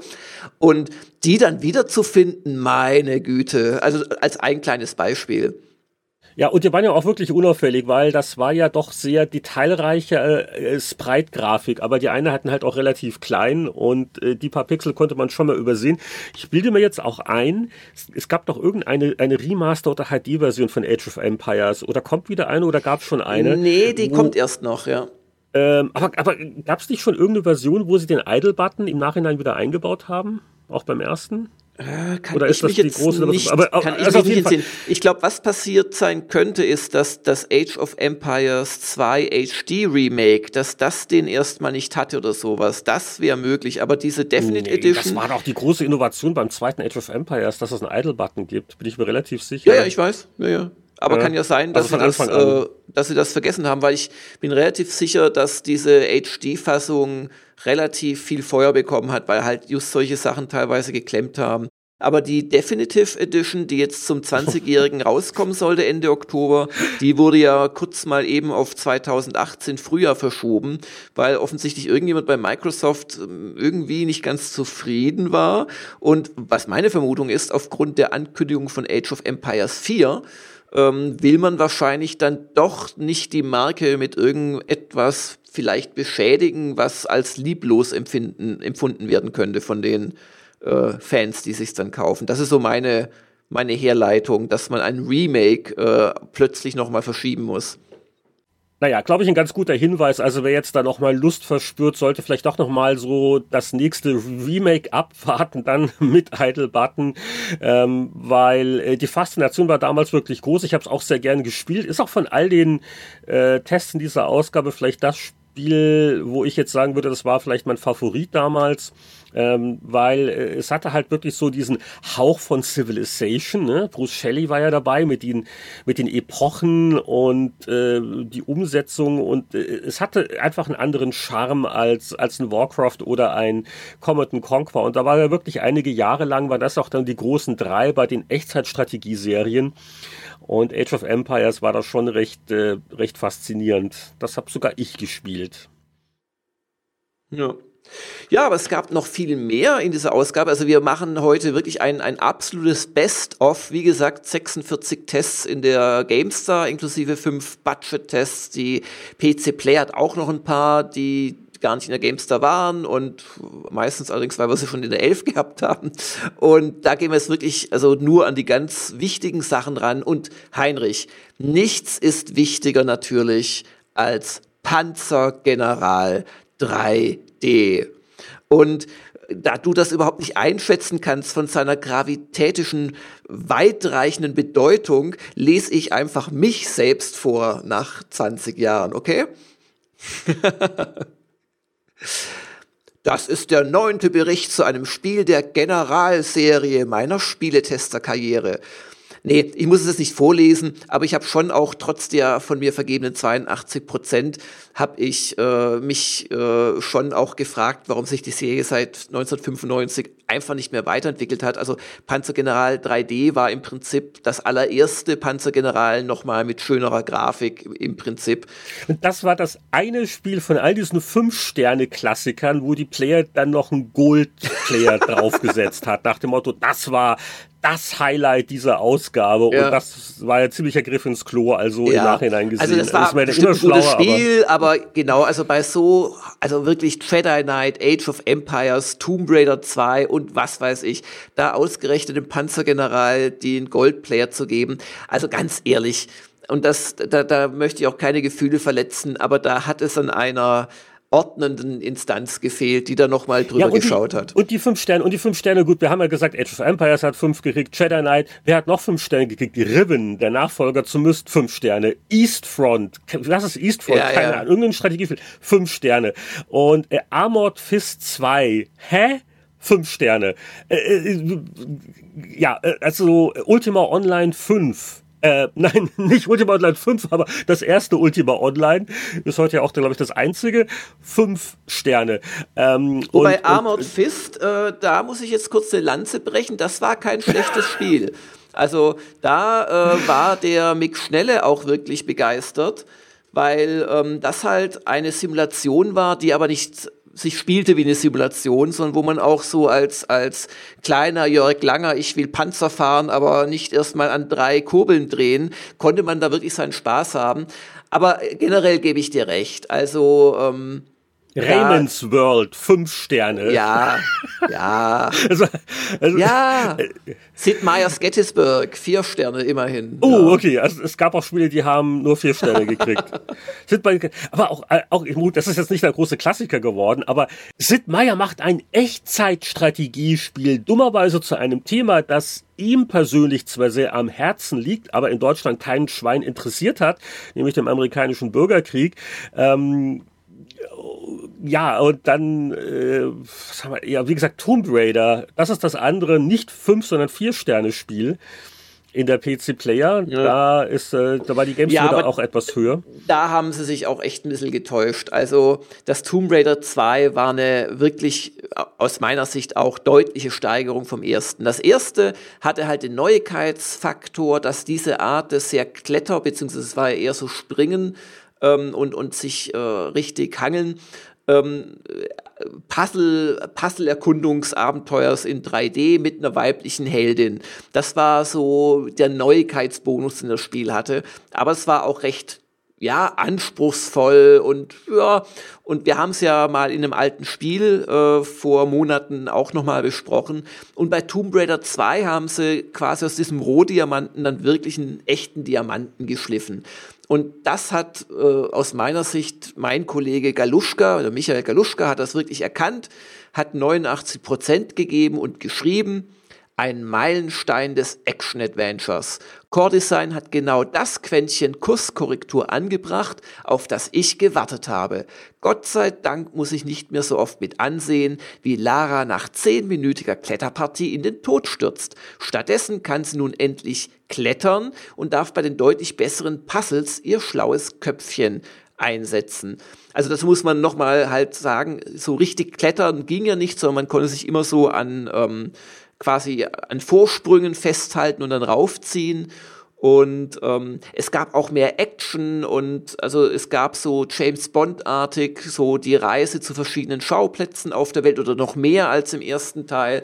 Das war wirklich ein Highlight und wurde mit 89 belohnt das habe ich auch so im, im Kopf, dass so zwei ist so eigentlich so mit der Serienhöhepunkt, so vielleicht so mit drei, also so äh, ab drei fiel es dann schon ein bisschen auf, dass sie doch sehr viele recycelt haben und auch selber eine Zeit für die Entwicklung hatten. Und auch der PC-Player-Test liest sich eigentlich eher auch wie ein, wie ein mittlerer 80er, aber mhm. wie gesagt, durch das äh, Sternchensystem, äh, mein Gott, vier oder fünf, also es liest sich mehr wie 4,5 Sterne, aber das gab's halt auch nicht, weil ich zitiere nur kurz den Manfred Dui, der schrieb nämlich, echt stark, wie viele neue Ideen die Entwickler in den zweiten Teil des rasanten Actionspiels gepackt haben. An der Grafik Grafik gibt es außer den teilweise auftretenden Polygonfühlern wenig auszusetzen. Einziger Kritikpunkt ist aber nach wie vor die Steuerung, die selbst ausgewiesene Tastaturatisten vor eine harte Bewährungsprobe stellt. Ja, ist alles nicht falsch. Ja. Aber äh, ich glaube, da, da schwang noch ein bisschen mit. Wir haben das erste Tomb Raider so mit am kritischsten ja, beurteilt. Ja, das war ja bei PC Player da kann man jetzt nicht fünf Sterne genau, geben. Ne? Also, das, das war ja ein Skandal und wir hatten drei Sterne gegeben und das haben wir alles schon diskutiert. Wahrscheinlich. Du warst das doch. Du, ja, ich du war hast das. doch am meisten gemeckert. Und da muss ich auch wirklich sagen, bin ich echt überrascht. Also das, das, das spricht wirklich für mich, finde ich, so nach all den Jahren, ja. dass ich nach der Vorgeschichte dem Galuschka erlaubt habe, diese Jubelorgie da abzufeuern. Und eigentlich hätte ja bei uns dann stehen müssen 79. Na ja, besser naja. geworden. Aber du, du, du, du, hast es sich auch zumindest angespielt. Es, es war ja wirklich besser als das, nee, es war wirklich gut, ja, ja, ja. Also kommt ja auch mal vor, dass ein Nachfolger wirklich besser ist. Ja. Und äh, äh, also das, das war sicher ein ähm, Phänomen und es tut mir fast im Herzen, wie ich jetzt da so durchzusprinten. Aber äh, wir werden sicher im Laufe der Jahre das eine oder andere Spiel nochmal ausführlicher in der Rubrik das alte Spiel würdigen. Dafür ist die Zeitreise nicht da. Und für die Zeitreise aber da ist, ist vielleicht nochmal ganz kurz auch an so äh, Zustände zu erinnern, wie die Versuche, etwas noch ins Heft zu kriegen, bevor es indiziert wird. Ja. Und da gab es interessante Verrenkungen zum Thema Quake 2 in dieser Ausgabe. Da war, glaube ich, so die eine Drei-Level-Demo oder Sherber war es ja nicht mehr, ja, ja. kam raus und da haben beide Zeitschriften große Anstrengungen unternommen, um das noch schnell reinzukriegen. Was habt ihr denn bei der GameStar da gemacht? Ja gut, bei uns war es so, dass es wirklich spät kam und es, es kam, glaube ich, da auch einfach nur die Demo. Und ähm, hm. da kamen dann beide Hefte und ich bin sicher auch die PC Games, wenn sie noch den Vorlauf gehabt hat bis zum Drucktermin, kam halt auf die Idee, das noch schnell reinzubringen. Bei der Player war es im regulären Heft drin. Wir waren ja schon wirklich bei 322 Seiten laut Pagina und wir haben dann einfach noch ein äh, extra Vierseiter gedruckt. Also wie, das lag mhm. dann einfach bei, ist, ist nachträglich noch reingeschossen worden quasi. Und wenn man oh, das teuer, Heft, teuer. genau, wenn man das Heft dann aufgemacht hat, ist es erstmal weggeflogen. Schade eigentlich. Aber ähm, ja, und da wurde halt im Prinzip dann die Demo lang und breit nacherzählt und technisch bewertet und in der Tat war halt die Sorge, wenn das jetzt so spät kommt am Ende eines Heftes, kann es uns passieren, dass es im nächsten dann schon gar nicht mehr, zumindest nicht mit Wertung, die ja als Werbung ausgelegt werden kann, ähm, weil es zwischenzeitlich vielleicht initiiert wird. Und Quake und Doom, das kannte man damals in den einschlägigen Fachgremien der ähm, USK, äh, Entschuldigung, der BPJS damals noch und später Richtig. BPJM. Und ähm, ja, darum glaube ich, war es allen wichtig, das noch schnell reinzukriegen. Kannst du dich noch dran sehen, wie du das durchgekriegt hast? Weil das muss ein Riesen-Eck gewesen sein, weil separaten Vierseiter zu drucken und reinzuschießen, das kostet richtig, oder damals, das war richtig teuer. Also das ich, ich weiß es nicht mehr im leicht. Detail, aber das war bestimmt eine Diskussion wert, aber äh, also das, das habe ich ja schon mehrfach gesagt, so, so, so schwer das Geschäft da teilweise war und so hoch auch die Ansprüche. Also bei IDG habe ich es immer wieder erlebt, dass man sich mit Argumenten äh, im, im Sinne des, das macht unser Heft noch besser, sich einfach hm. durchsetzen konnte. Und das scheint da auch geklappt zu haben. Genial ist es natürlich aus einem Grund angenommen, das Heft wird ausgeliefert. Einen Tag später gibt es ja, eine Eilindizierung. Kannst einfach rausnehmen. Ja. Und du kannst es einfach rausnehmen. Ich, das, das, war, das war ein bisschen Hintergedanke, ja, oder? Das war schon Absicht. Aber ich glaube wirklich, es war auch echt, es war auch echt spät, weil ich glaube, sonst, hm. wenn das wirklich geplant gewesen wäre, hätten wir schon noch versucht, das irgendwie aufs Cover zu schreiben, weil ganz ehrlich, hm. von einem Beileger, der nicht erwähnt ist, hat erstmal von Sachen im, im, im Heftverkauf hat erstmal niemand was. Ja. Ja. Weil ich glaube auch die, auch die Player hat es nicht wirklich noch offen als Titel. Also sie haben es im Heft drin, aber sie haben es auch nicht geschafft oder sich nicht getraut, äh, Quake, auf, Quake 2 auf den Titel ja. zu schreiben. Ja, vielleicht war es aber auch die Sorge. Also das kann schon sein. Ganz ja. unauffällig. Ja. Naja, auf jeden Fall. Äh, habt ihr da eine Wertung gegeben? Nee, auch nicht. Oder das war nur die Drei-Level-Demo? Ich habe jetzt gar nicht mal ich die jetzt nur, geguckt. Ich habe jetzt wirklich nur die 1297 hier vor mir liegen. Ich kann jetzt nicht kurz hm. nachgucken. Aber wir haben in dem, ja. in dem, äh, in dem Vierseiter haben wir keine Wertung gegeben. Aber das, das war auch einfach, weil wir klar gesagt haben, das ist die Demo. Das vollständige Spiel haben wir noch gar nicht. Ja. Aber im Nachhinein gesehen, also Quake 2, ähm, ja, also war sicher kein schlechtes Spiel. Ich habe hab ich das je gespielt, ich weiß nicht. Es war nicht der große Klassiker wie das erste nee. und das bringen wir, glaube ich, hier gut rüber mit einem ganz kurzen Zitat aus der PC Player von Volker Schütz. Der hat geschrieben, Zuschlagen, bevor es die Jugendschützer tun, lautete unsere Devise in diesem Monat äh, zu den, äh, glaube zwei Seiten zu dieser Quake 2 Demo. Ja. Und äh, sein letzter Satz ist, hier handelt es sich zwar um einen erstklassigen Shooter, aber keinesfalls um einen Meilenstein. Ja, ja wenn das jetzt ja, das ist, das ist, das ist sicherlich eine gute, gute Einschätzung. Das werden wahrscheinlich eine vier Sterne gewesen oder so. Ja, und was ich unbedingt noch erwähnen möchte, einfach weil der Charles Glimm so ein schönes Zitat äh, geschrieben hat, ist Ultima Online. Das hat die Player mit fünf Sternen bewertet. Wir haben es mit drei Seiten getestet, aber ohne Wertung, weil halt Online-Rollenspiel ganz am Anfang war gerade erst offiziell gestartet. In der Beta natürlich schon seit ja, über einem halben Jahr am Laufen.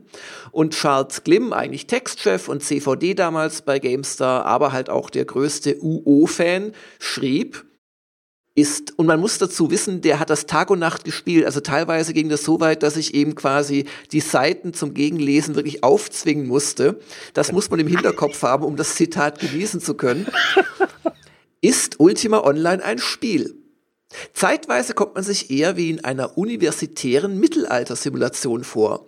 Es grenzt an Realsatire, wenn Leute ihren Nachmittag damit verbringen, zum Beispiel Textchefs, ein animiertes Männlein oder Weiblein volle 45 Minuten auf einen Strohsack einschlagen zu lassen, um ihren Fencing-Wert von 18 auf 19 zu erhöhen. Und er hat er noch ein bisschen abgelästert, also sehr kritisch, obwohl er es ja selbst gemocht hat. Aber dann schreibt er am Ende die grafische Detailfülle, das Experimentieren, die Lösungen, die andere Spieler für bekannte Probleme finden, all das macht neugierig, weckt den Wunsch nach mehr. Ja, und Ultima Online war natürlich in vielerlei Hinsicht wegweisend. Das ist, das ist natürlich richtig. Also zur ja. Erinnerung, wer es gar nicht vor Augen hat, das war so eine Isometriedarstellung, war aber eins der ersten MMOs und hat halt darauf basiert, dass man ständig quasi sich trainieren musste durch tatsächliches Tun. Und wenn man längere Zeit zum Beispiel nicht mehr auf den Strohsack eingeprügelt hat, dann sind die Werte auch wieder runtergegangen. Also wirklich Spielspaß tötend könnte man meinen, aber den Fans hat das wirklich Spaß gebracht. Ja, es war also wirklich das erste, nicht das erste MMO, aber das erste kommerziell erfolgreiche. Also äh, das gezeigt hat, was für ein Potenzial das Genre hat, wo man vorher vielleicht gedacht hat, na ja, das interessiert nur 20 Leute auf der ganzen Welt. Äh, ohne, ohne Ultima Online wahrscheinlich in der Form kein World of Warcraft oder natürlich EverQuest, was da in 99 kam.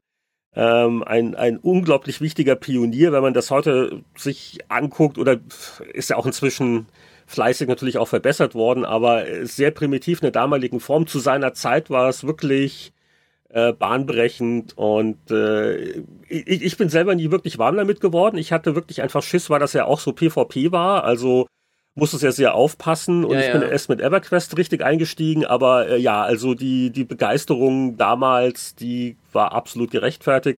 Äh, die äh, Player hat sich ja dann getraut mit der Wertung. Was kann das wohl sein? Fünf Sterne, was sonst? und äh, ja, und auch das, also wie gesagt, vor 20 Jahren ist es absolut gigantisch, was da alles rausgekommen ist. Und äh, fast am Rande, vielleicht noch zwei Spiele. Wir haben äh, also eins, das witzigerweise nur die Player vor 20 Jahren hatte, dann aber noch ein anderes, auch nicht ganz unwichtiges Spiel, wo die GameStar zuerst war. Also in der PC Player war wirklich das erste Grand Theft Auto äh, als Exklusivtest vier Sterne. Was glaube ich auch im Nachhinein gesehen okay ist, weil ja, das, das ja, erste ja. GTA war natürlich noch nicht, das war auch noch nicht 3D. Und der Volker Schütz äh, wieder mal bringt es sehr gut auf den Punkt, das Testzitat. Endlich darf ich den Rachefeldzug gegen all die Autofahrer dieser Welt antreten. Äh, und er lobt auch noch ein bisschen weiter, einfach die Action und die Mission und äh, der Chaosfaktor und diese, diese völlig überzogene Gewalt und äh, bla bla bla. Aber er schreibt auch, ähm, soweit bringt GTA wenig zimperlichen Gemütern reinen Spaß. Ich finde nur einen Kritikpunkt, dem jedoch größte Bedeutung zukommt, äh, die fehlende Speicherfunktion. Das äh, wurde also in einigen Mangelskästen angesprochen, wo du also wirklich die komplette Mission wieder von vorne machen musstest. Ist er dann, glaube ich, in späteren Serienteilen zumindest abgemildert worden. Ja. Aber so frei speichern in GTA, das gibt's ja. ja immer noch nicht. Wobei, das möchte ich schon, also es ist ja für mich der Spieleveteran-Podcast auch immer wieder eine Möglichkeit, um meine Seele zu reinigen und frühere Versagens, äh, ja, vers was ist denn eigentlich frühere, die früheren Versagen was ist denn der Plural von Verfehlungen Versagen? klingt besser. Verfehlungen, danke. Äh, Nochmal Revue passieren zu lassen. Also äh, GTA habe ich persönlich und haben wir wirklich komplett unterschätzt. Ähm, ich hätte mir niemals träumen lassen, was da dann draus wurde. GTA 2 war jetzt nur so eine Evolution, aber mit GTA 3 ging es dann auch wirklich in die dritte Dimension. Da hat es dann auch für uns der Florian Stangl als wichtig erkannt und auch äh, gut getestet und so. Aber GTA, also es gab schon Grund, dass die Player das exklusiv hatte. Die anderen Hefte wollten es einfach nicht und haben das für irgend so ein Arcade-Spielchen gehalten. Und ich glaube, das war Psygnosis damals noch als als als Nee, Bertelsmann. Bertelsmann, okay. Und äh, BMG Interactive, die gab es ja, ja. da noch. Und also wirklich unterschätzt und ähm, das hat die PC-Player wirklich zurecht gekriegt, glaube ich. Und schade, dass sie dann ja es nicht groß auf den Titel geschrieben haben. Doch, auf dem Titel steht's ja. Ja, nicht groß, sag ich ja. Ach ja, es steht, naja, klein, es steht mittelgroß auf dem Titel. Einigen wir uns auf zweites Thema nach Blade Runner. Heidenspaß mit Grand Theft Auto. Was wir noch hatten, das war ein Spiel namens Fallout. Das hatten zumindest im Vergleich zur Player. Wie, wie habt ihr das in den Monat reingekriegt und in der Player war es nicht? Wie du, ich weiß es nicht. Das ist wirklich im, im Nebel Kurzer der Vorlauf. Erinnerung. Ja, kurzer Vorlauf. Es gab so viel. Ich glaube, da war man manchmal auch wirklich einfach nicht noch eins. Und ich weiß es noch nicht mal, da müsste ich jetzt in die 11 äh, gucken, ob das vielleicht nicht die Player sogar schon im Vormonat hatte, aber das glaube ich eher nicht. Auf jeden Fall mhm. haben wir es mit 85 Prozent, wie ich finde, wirklich realistisch bewertet. Auch das haben wir beide uns ja nochmal angeschaut, von einem Jahr oder zwei in der Stunde der Kritiker. Hat sich auch recht gut gehalten. Und Mick Schnelle schrieb, die düstere Atmosphäre kommt im Spiel noch besser rüber als in den Screenshots. Das liegt an den vielen Details. Getragene Waffen und Rüstungen zum Beispiel sind jederzeit und bei allen Figuren zu sehen. Rollenspieler werden das komplexe Endzeitabenteuer lieben. Und klar, das war ja so eine Art äh, spiritueller Nachfolger zu Wasteland, das ja früher, viel früher schon gewesen ist. Und auch aus Fallout ist natürlich, wenn man, wenn man jetzt die neuen Bethesda-Sachen mitzählt, äh, ist wirklich sehr viel mehr geworden, als man damals gedacht hätte, muss man, muss man wirklich neidlos anerkennen. Boah, jetzt haben wir aber eine Zeitreise Pause verdient, oder? Einmal tief durchatmen. Einmal tief durchatmen. Ich, äh, ich, ich habe jetzt übrigens auch unauffällig mal nachgeguckt. Das war tatsächlich dann erst in der PC Player 1.98. Die war, war mal schon vorhin richtig. Also das war okay. wirklich die, die GameStar zuerst. Yeah. Und äh, ja. Äh, der Vollständigkeit halber, die Player hat dann eine Ausgabe später 85 gegeben. Da gab es ja, dann keine Sternchen bei uns kopiert. ich schreibe die Abmahnung rückwirkend. wie kam das eigentlich? Aber das, das erfahren wir in der nächsten Ausgabe, wie es kam, dass die PC-Player auf einmal wieder den rechten Weg gesehen hat und zu den Prozenten zurückgekommen ist. Ja, gut, da müssen wir jetzt nicht allzu sehr. Es hat ja äh, äh vorhin im Interview Boris sich ja auch dazu geäußert. Ja, ja. Die PC-Player-Geschichte wollen wir jetzt nicht auf ein paar Sternchen reduzieren. äh, dafür reduzieren wir jetzt die Geschichte des Jahres 1987 äh, auf, naja, doch, doch ein paar Sätze.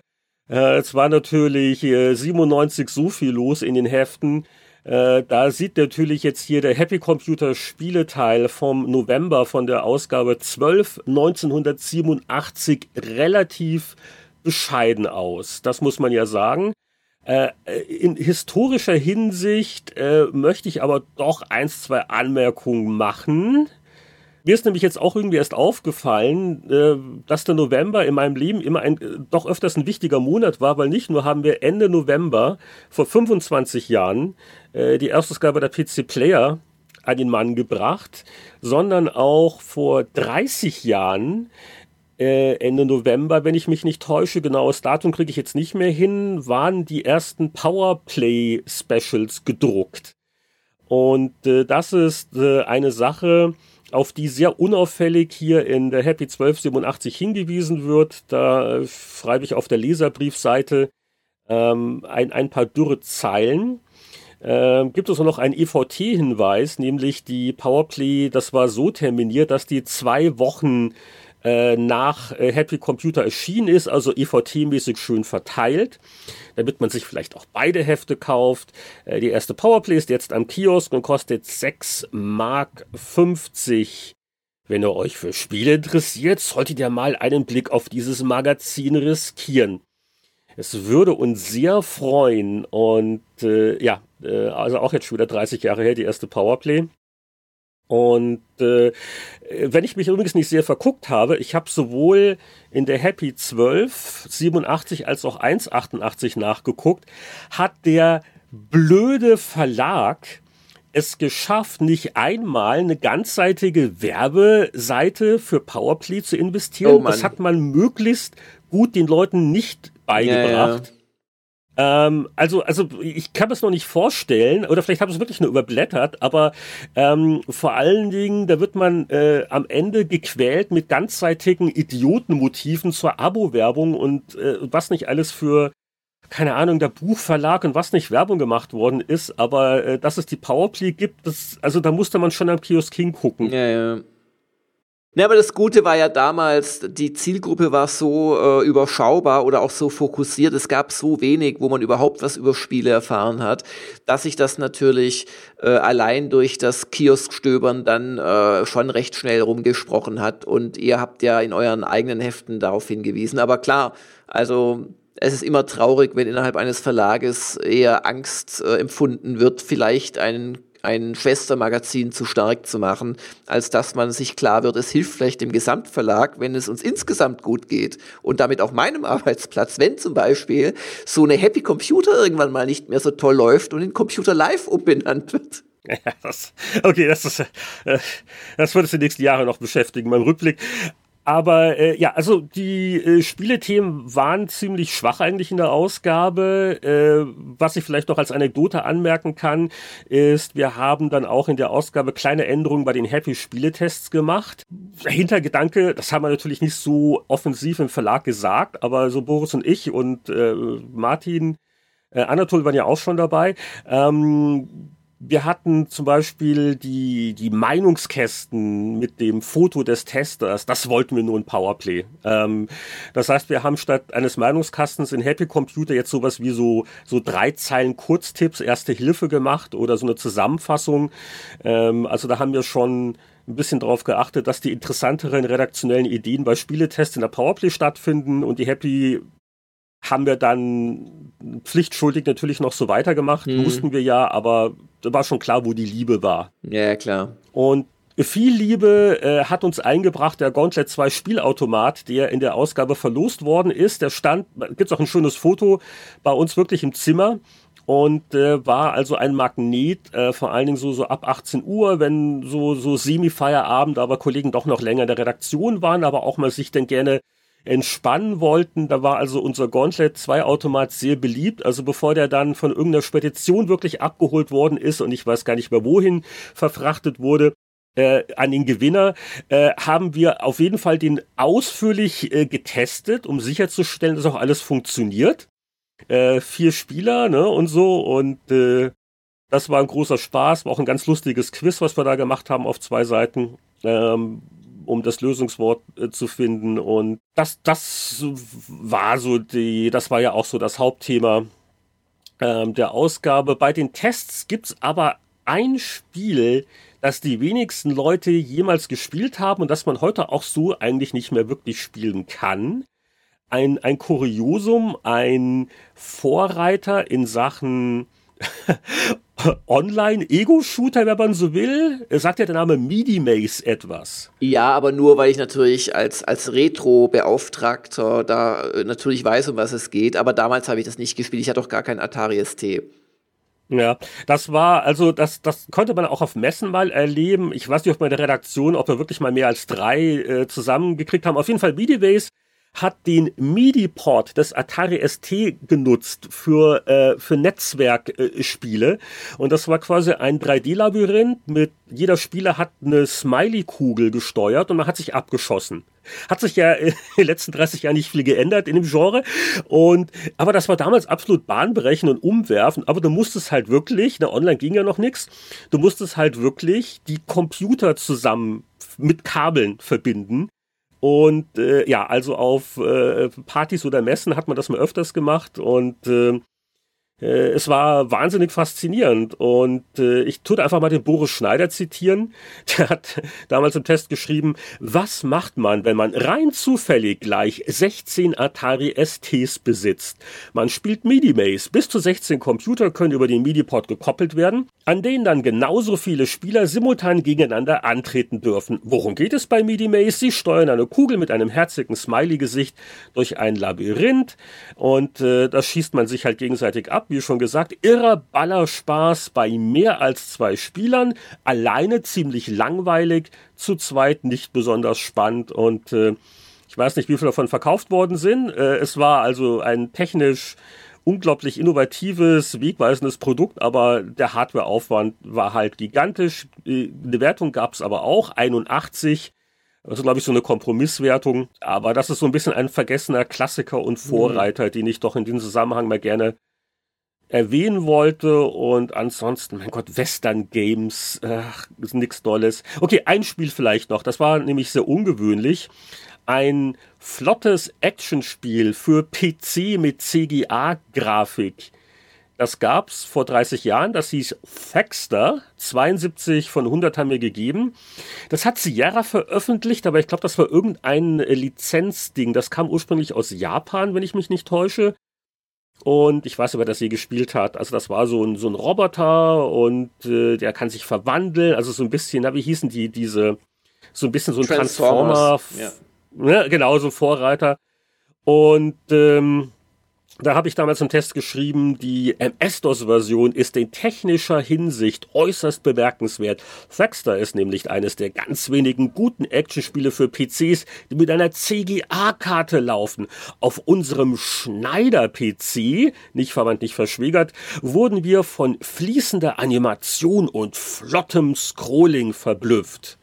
Die CGA-Grafiksensation. Spielerisch war es jetzt nicht das Allertollste, nur 72, aber das wollte ich noch erwähnt haben. Aber ansonsten war jetzt testmäßig nicht wahnsinnig viel los. Oder Jörg, wolltest du noch mit mir ein bisschen über Western Games, äh, die einzelnen Disziplinen diskutieren? Gab's Kuhmelken, äh. Bierschießen? Nein? Okay. Hm. Dann äh, wollen wir die, die Zeitreise langsam resetten oder hast du noch Fragen zum November 87? ähm, ja, aber die sind so tiefgehend, dass ich sie ausformulieren muss in Ruhe. Okay. Ich also. schicke sie dir dann per Brief. Und was kommt nach der Zeitreise? Die Vorschau. Mann, das war eine lange Zeitreise. Ich hoffe, es sind ich noch einige Hörer im Apparat, im, im, im, im, im weltweiten ähm, Hörgang. Die Daumen Und, wund geblättert, sage genau. ich nur. Genau. ja, ich habe blutige Schorfwunden schon vom ganzen Blättern. Und jetzt bleibt uns nur noch die Vorschau, Heinrich. Dann haben wir es geschafft. Ja, wir haben es dann fast, das Jahr ist ja auch schon wieder fast oben, das merken wir auch gleich bei der Vorschau, aber nicht so schnell. Ähm, bevor wir über die Jahresendrunde reden, gucken wir erstmal auf die Folge, die davor kommt. Und zwar ist das die 109. Das ist eine Bonus-Episode, die unseren Patreon-Unterstützern ab 5 Dollar im Monat vergönnt ist. Äh, deren Erscheinen wird Mitte Dezember, erste Dezemberhälfte stattfinden. Und äh, das Was? wird jetzt die große Preisfrage. Was erscheint außer den Spieleveteranen ist natürlich auch ein großes Ereignis, aber was erscheint auch noch ein bisschen weniger wichtig? Ähm, Mitte Dezember, so in den Kinos. Hm? Ja, es äh, kommt ja, glaube ich, irgendein neuer Weihnachtsfilm. Wie war das mit mit mit äh, die Schwiegermutter vom Weihnachtsmann Teil 2? Nein, das war es nicht. Wie genau. hieß dieser Film? Und die, und, und die Schwiegermutter sieht so ein bisschen aus wie Mark Hamill, erstaunlicherweise, der ja. wohl in dem Film eine prominente Rolle übernehmen wird. Also ich muss ganz ehrlich sagen, ich habe es bisher geschafft, weiträumig jeden Trailer äh, ja, zum neuen ja, Star Wars Film zu um, umfahren, weil ich ich halt ich pack's nicht mehr. Es wird mir zu viel gespoilert in Trailern. Geht das nur mir so? Nee, das ist absolut so. Also die, die Trailer sind von Menschen, die ihr Publikum hassen, geschnitten. Äh, die verraten lieber den Clou der Geschichte, als dass sie eine Kinokarte weniger verkaufen. Und äh, ja, also das, das ist eine Unsitte geworden, wo ich einen eigenen Spieleveteran Express mitfüllen könnte. no, der ist ja auch bald wieder fällig, nur zu. Aber äh, ist es eigentlich äh, geklärt in Deutschland, äh, The Last Jedi, ist das jetzt, äh, das ist Plural, ne? Oder ist es jetzt der letzte Jedi oder sind es die letzten Jedis? Wie heißt er jetzt? Das ist mal eine gute Frage, weil ich kenne nur unter Last Jedi, aber die Google-Anfrage läuft. Natürlich können wir auch alternativ Bing-Umfrage dazu sagen. Also Star Wars, The Last Jedi, deutscher Name. So, aber ich glaube, der heißt Minuten einfach die letzten Jedi, Plural, Plural. Es tatsächlich. ist gut, sage ich auch im Kopf. Also, ähm, ja. es ist sicher nicht der letzte Star Wars Film, aber es ist halt der, der jetzt dann kommt und ich bin äh, auch gespannt, ob mir das vielleicht ein bisschen besser gefällt als Rogue One, Hüstel, Hüstel. Ja. Aber im Moment, äh, das ist ja jetzt nur der billige Anlass. Äh, wir wollen nicht stundenlang über den Film reden, keine Sorge. Nein, nein. Wir Aber, wollen über ein Spiel reden. Genau, also es gibt ja eine reiche Geschichte an Star Wars Spielen und da ja. Ich wäre ja für Yoda Stories oder wie hieß dieses tolle, wo man diesen fashion kleinen Jungen gespielt hat, der so durch die Canyons raste. Oh, das war so ein tolles Spiel. Ach ja. Es, es, es gab ja auch mal irgendein, ich glaube, das lief auf dem Lucas Learning Label, nicht über LucasArts, oh. also Lernspiele. Äh, es ja. gab ja wirklich mal irgend so ein Edutainment-Produkt über die, die, die Gangens. Ja, die ja, allseits super. beliebten ähm, ne, aus Episode. Aber gut, lassen wir das. Nein. Ähm, Nein, also keine Angst, wir berichten auch nicht über Yoda-Stories, sondern wir sind ganz mutig in der 109. Der aktuelle Favorit bei unserer Star Wars-Spiele-Betrachtung ist dann doch Dark Forces. Es war der yeah. erste Shooter, äh, an dem wir eine große Freude hatten in Deutschland, war auch PC-Player-Titelthema, kurz bevor es dann indiziert worden ist. Und ich denke mal, wir trauen uns äh, bei einer Patreon-Episode, ja. dass also, wir über indizierte uns, Spiele reden. Genau. Es, es, es wird uns schwerfallen, da dann verfassungsfeindliche Symbole oder gewaltverherrlichende Dinge rein akustisch rüberzubringen. Soweit sind wir da auf der sicheren Seite. Und also ich habe gute Erinnerungen dran. Mal sehen, ob sich das im Pixelbrei dann relativieren wird. Ich, ich würde mich sehr freuen, wenn wir uns final dafür entscheiden und in der 109 ja. dann über Star Wars Dark Forces reden würden. Ansonsten, wenn jemand ein anderes Star Wars Klassik Lieblingsspiel hat, gerne bei den Kommentaren vermelden. Aber äh, also ein altes Spiel in der 109 ist, glaube ich, gesetzt und Star Wars bietet sich an und Dark Forces, äh, ja, da hängen so viele Anekdoten auch dran, ähm, mit der, rein mit der, mit der deutschen Besonderheit der Indizierung und äh, wie das Spiel entstanden ist. Alles sehr interessant. Also ich, ich denke mal, das wird ein gutes Thema sein. Und die, die 109 wird ja auch dann voll, weil im Hinblick auf die anschließende Jahresendfolge müssen wir eine Zeitreise vorziehen, korrekt? Exakt, die werden wir dann etwas kürzer machen als dieses Mal, würde ich vorschlagen. Aber ihr könnt dann als äh, Patreon-Unterstützer sofort wieder eine Zeitreise erleben, denn dem großen Jahresabschluss-Podcast 110, dem, äh, das ist ja eh eine einzige Zeitreise im Prinzip durchs ganze Jahr und wieder auch über verschiedene Medien werden wir da reden, also nicht nur Spiele, wie, wie ihr es gewohnt seid. Ja. Also die 110 ist dann äh, eine normale Episode für alle. Die werden wir zweite Dezemberhälfte veröffentlichen. Also ich denke mal so zu Weihnachten ziemlich genau wird's hinhauen und wir planen die klassische Jahresendrunde. Äh, fünf Veteranen, wenn alles klappt insgesamt und uns keiner aus der Leitung fällt und da wird halt wieder gemütlich geplaudert. Was hat uns im ablaufenden Jahr am besten gefallen? Nicht nur bei Spielen, äh, Bücher, Fernsehserien, was auch immer. Also das wird eine, eine schöne, gemütliche Klassikrunde und der Spekulatius knistert und die, die Spannung hoffentlich auch. Ja, und dann sage ich einstimmig, aber du darfst es auch sagen, mal einfach. Tschüss. Heute wird nicht gesungen. Ciao.